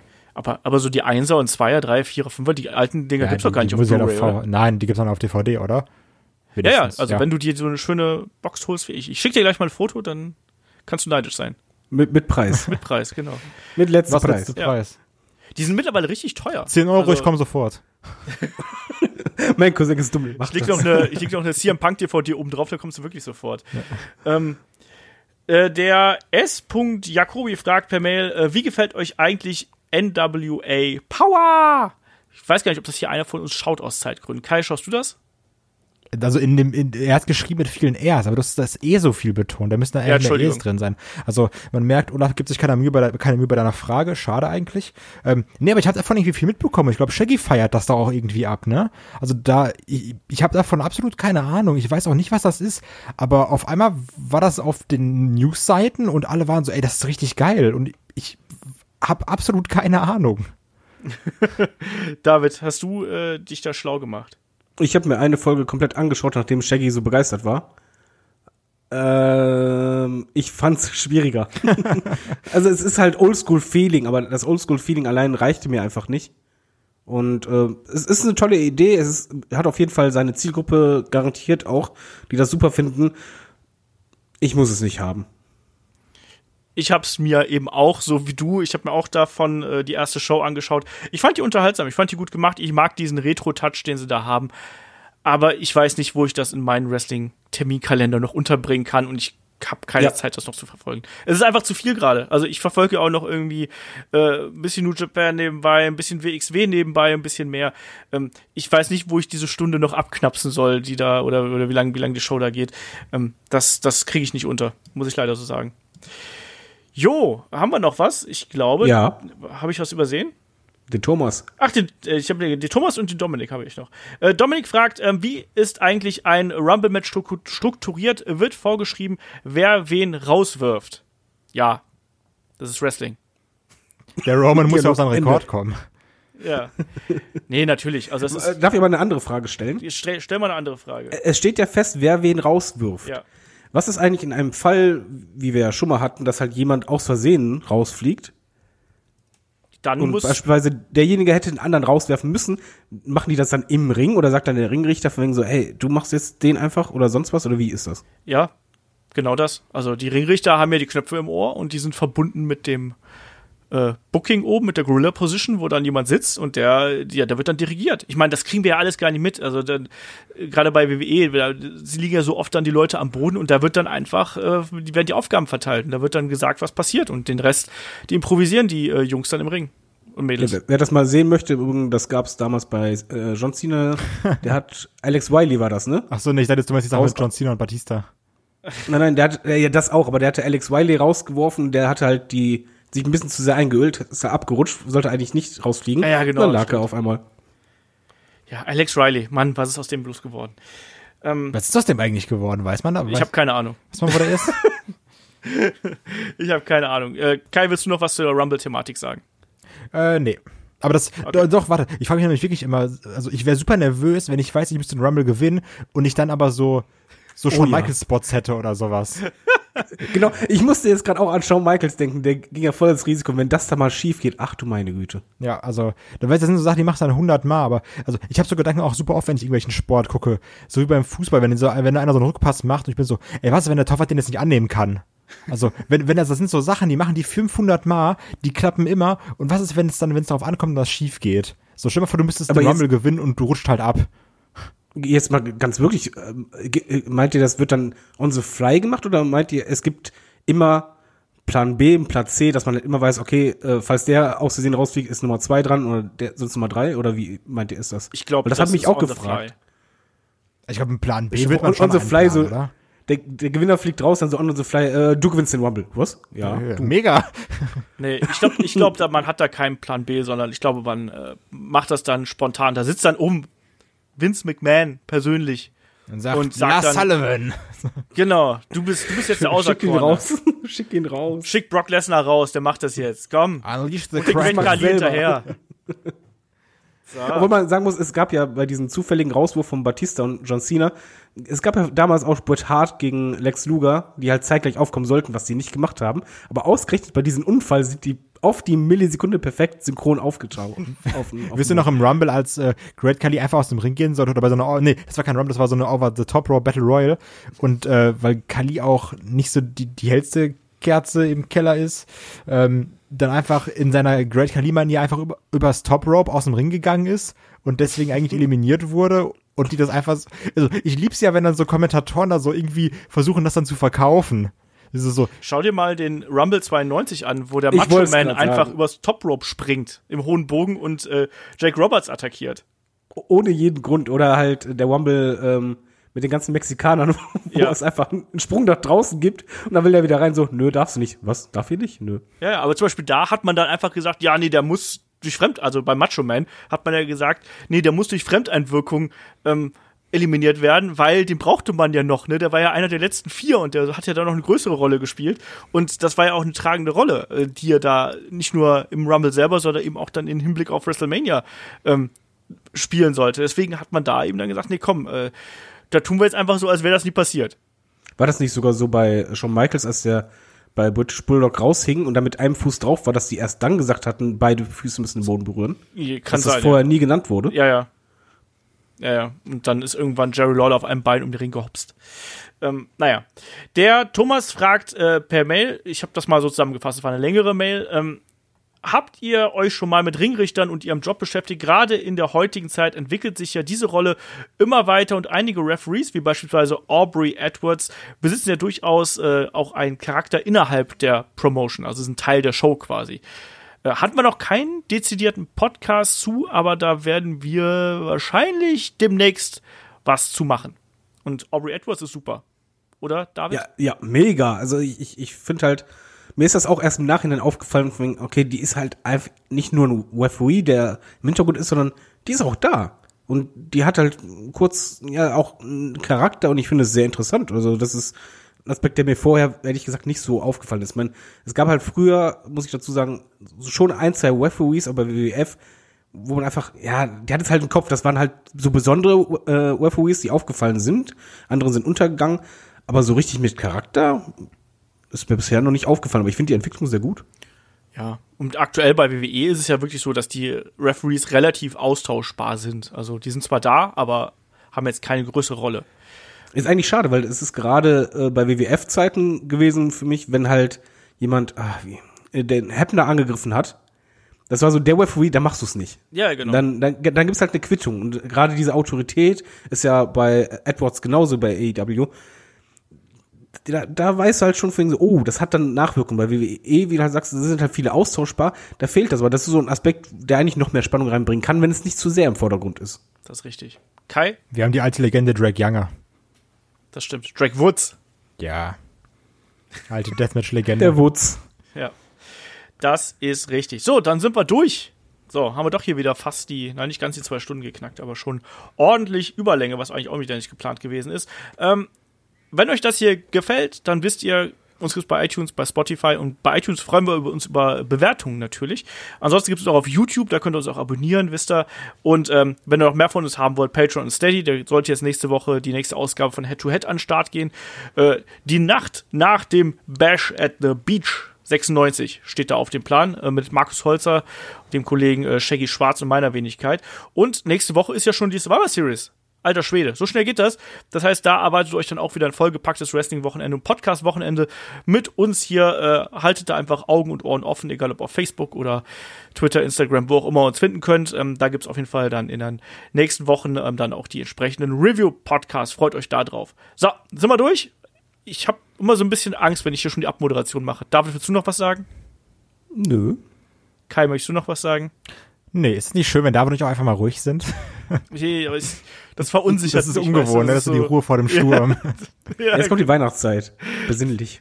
Das macht mir Angst. Genau, und apropos, äh, haben wir gar nicht angesprochen, der Adventskalender, ne, den machen wir ja auch. Podcast Adventskalender. Das heißt, im Dezember, wann immer es keinen regulären Headlock-Podcast hier auf iTunes, Spotify, YouTube und im Feed und wo auch immer ihr das Ding hört, ähm, im Free-Bereich, ähm, was habe ich gesagt?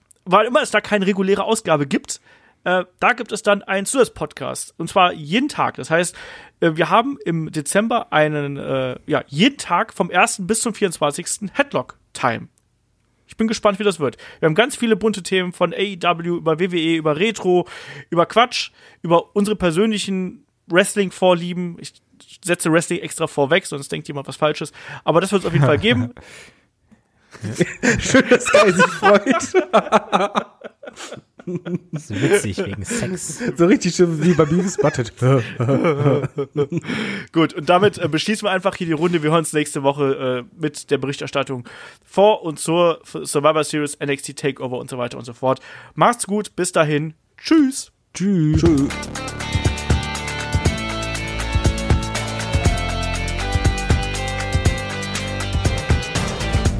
Headlock, der Pro Wrestling Podcast.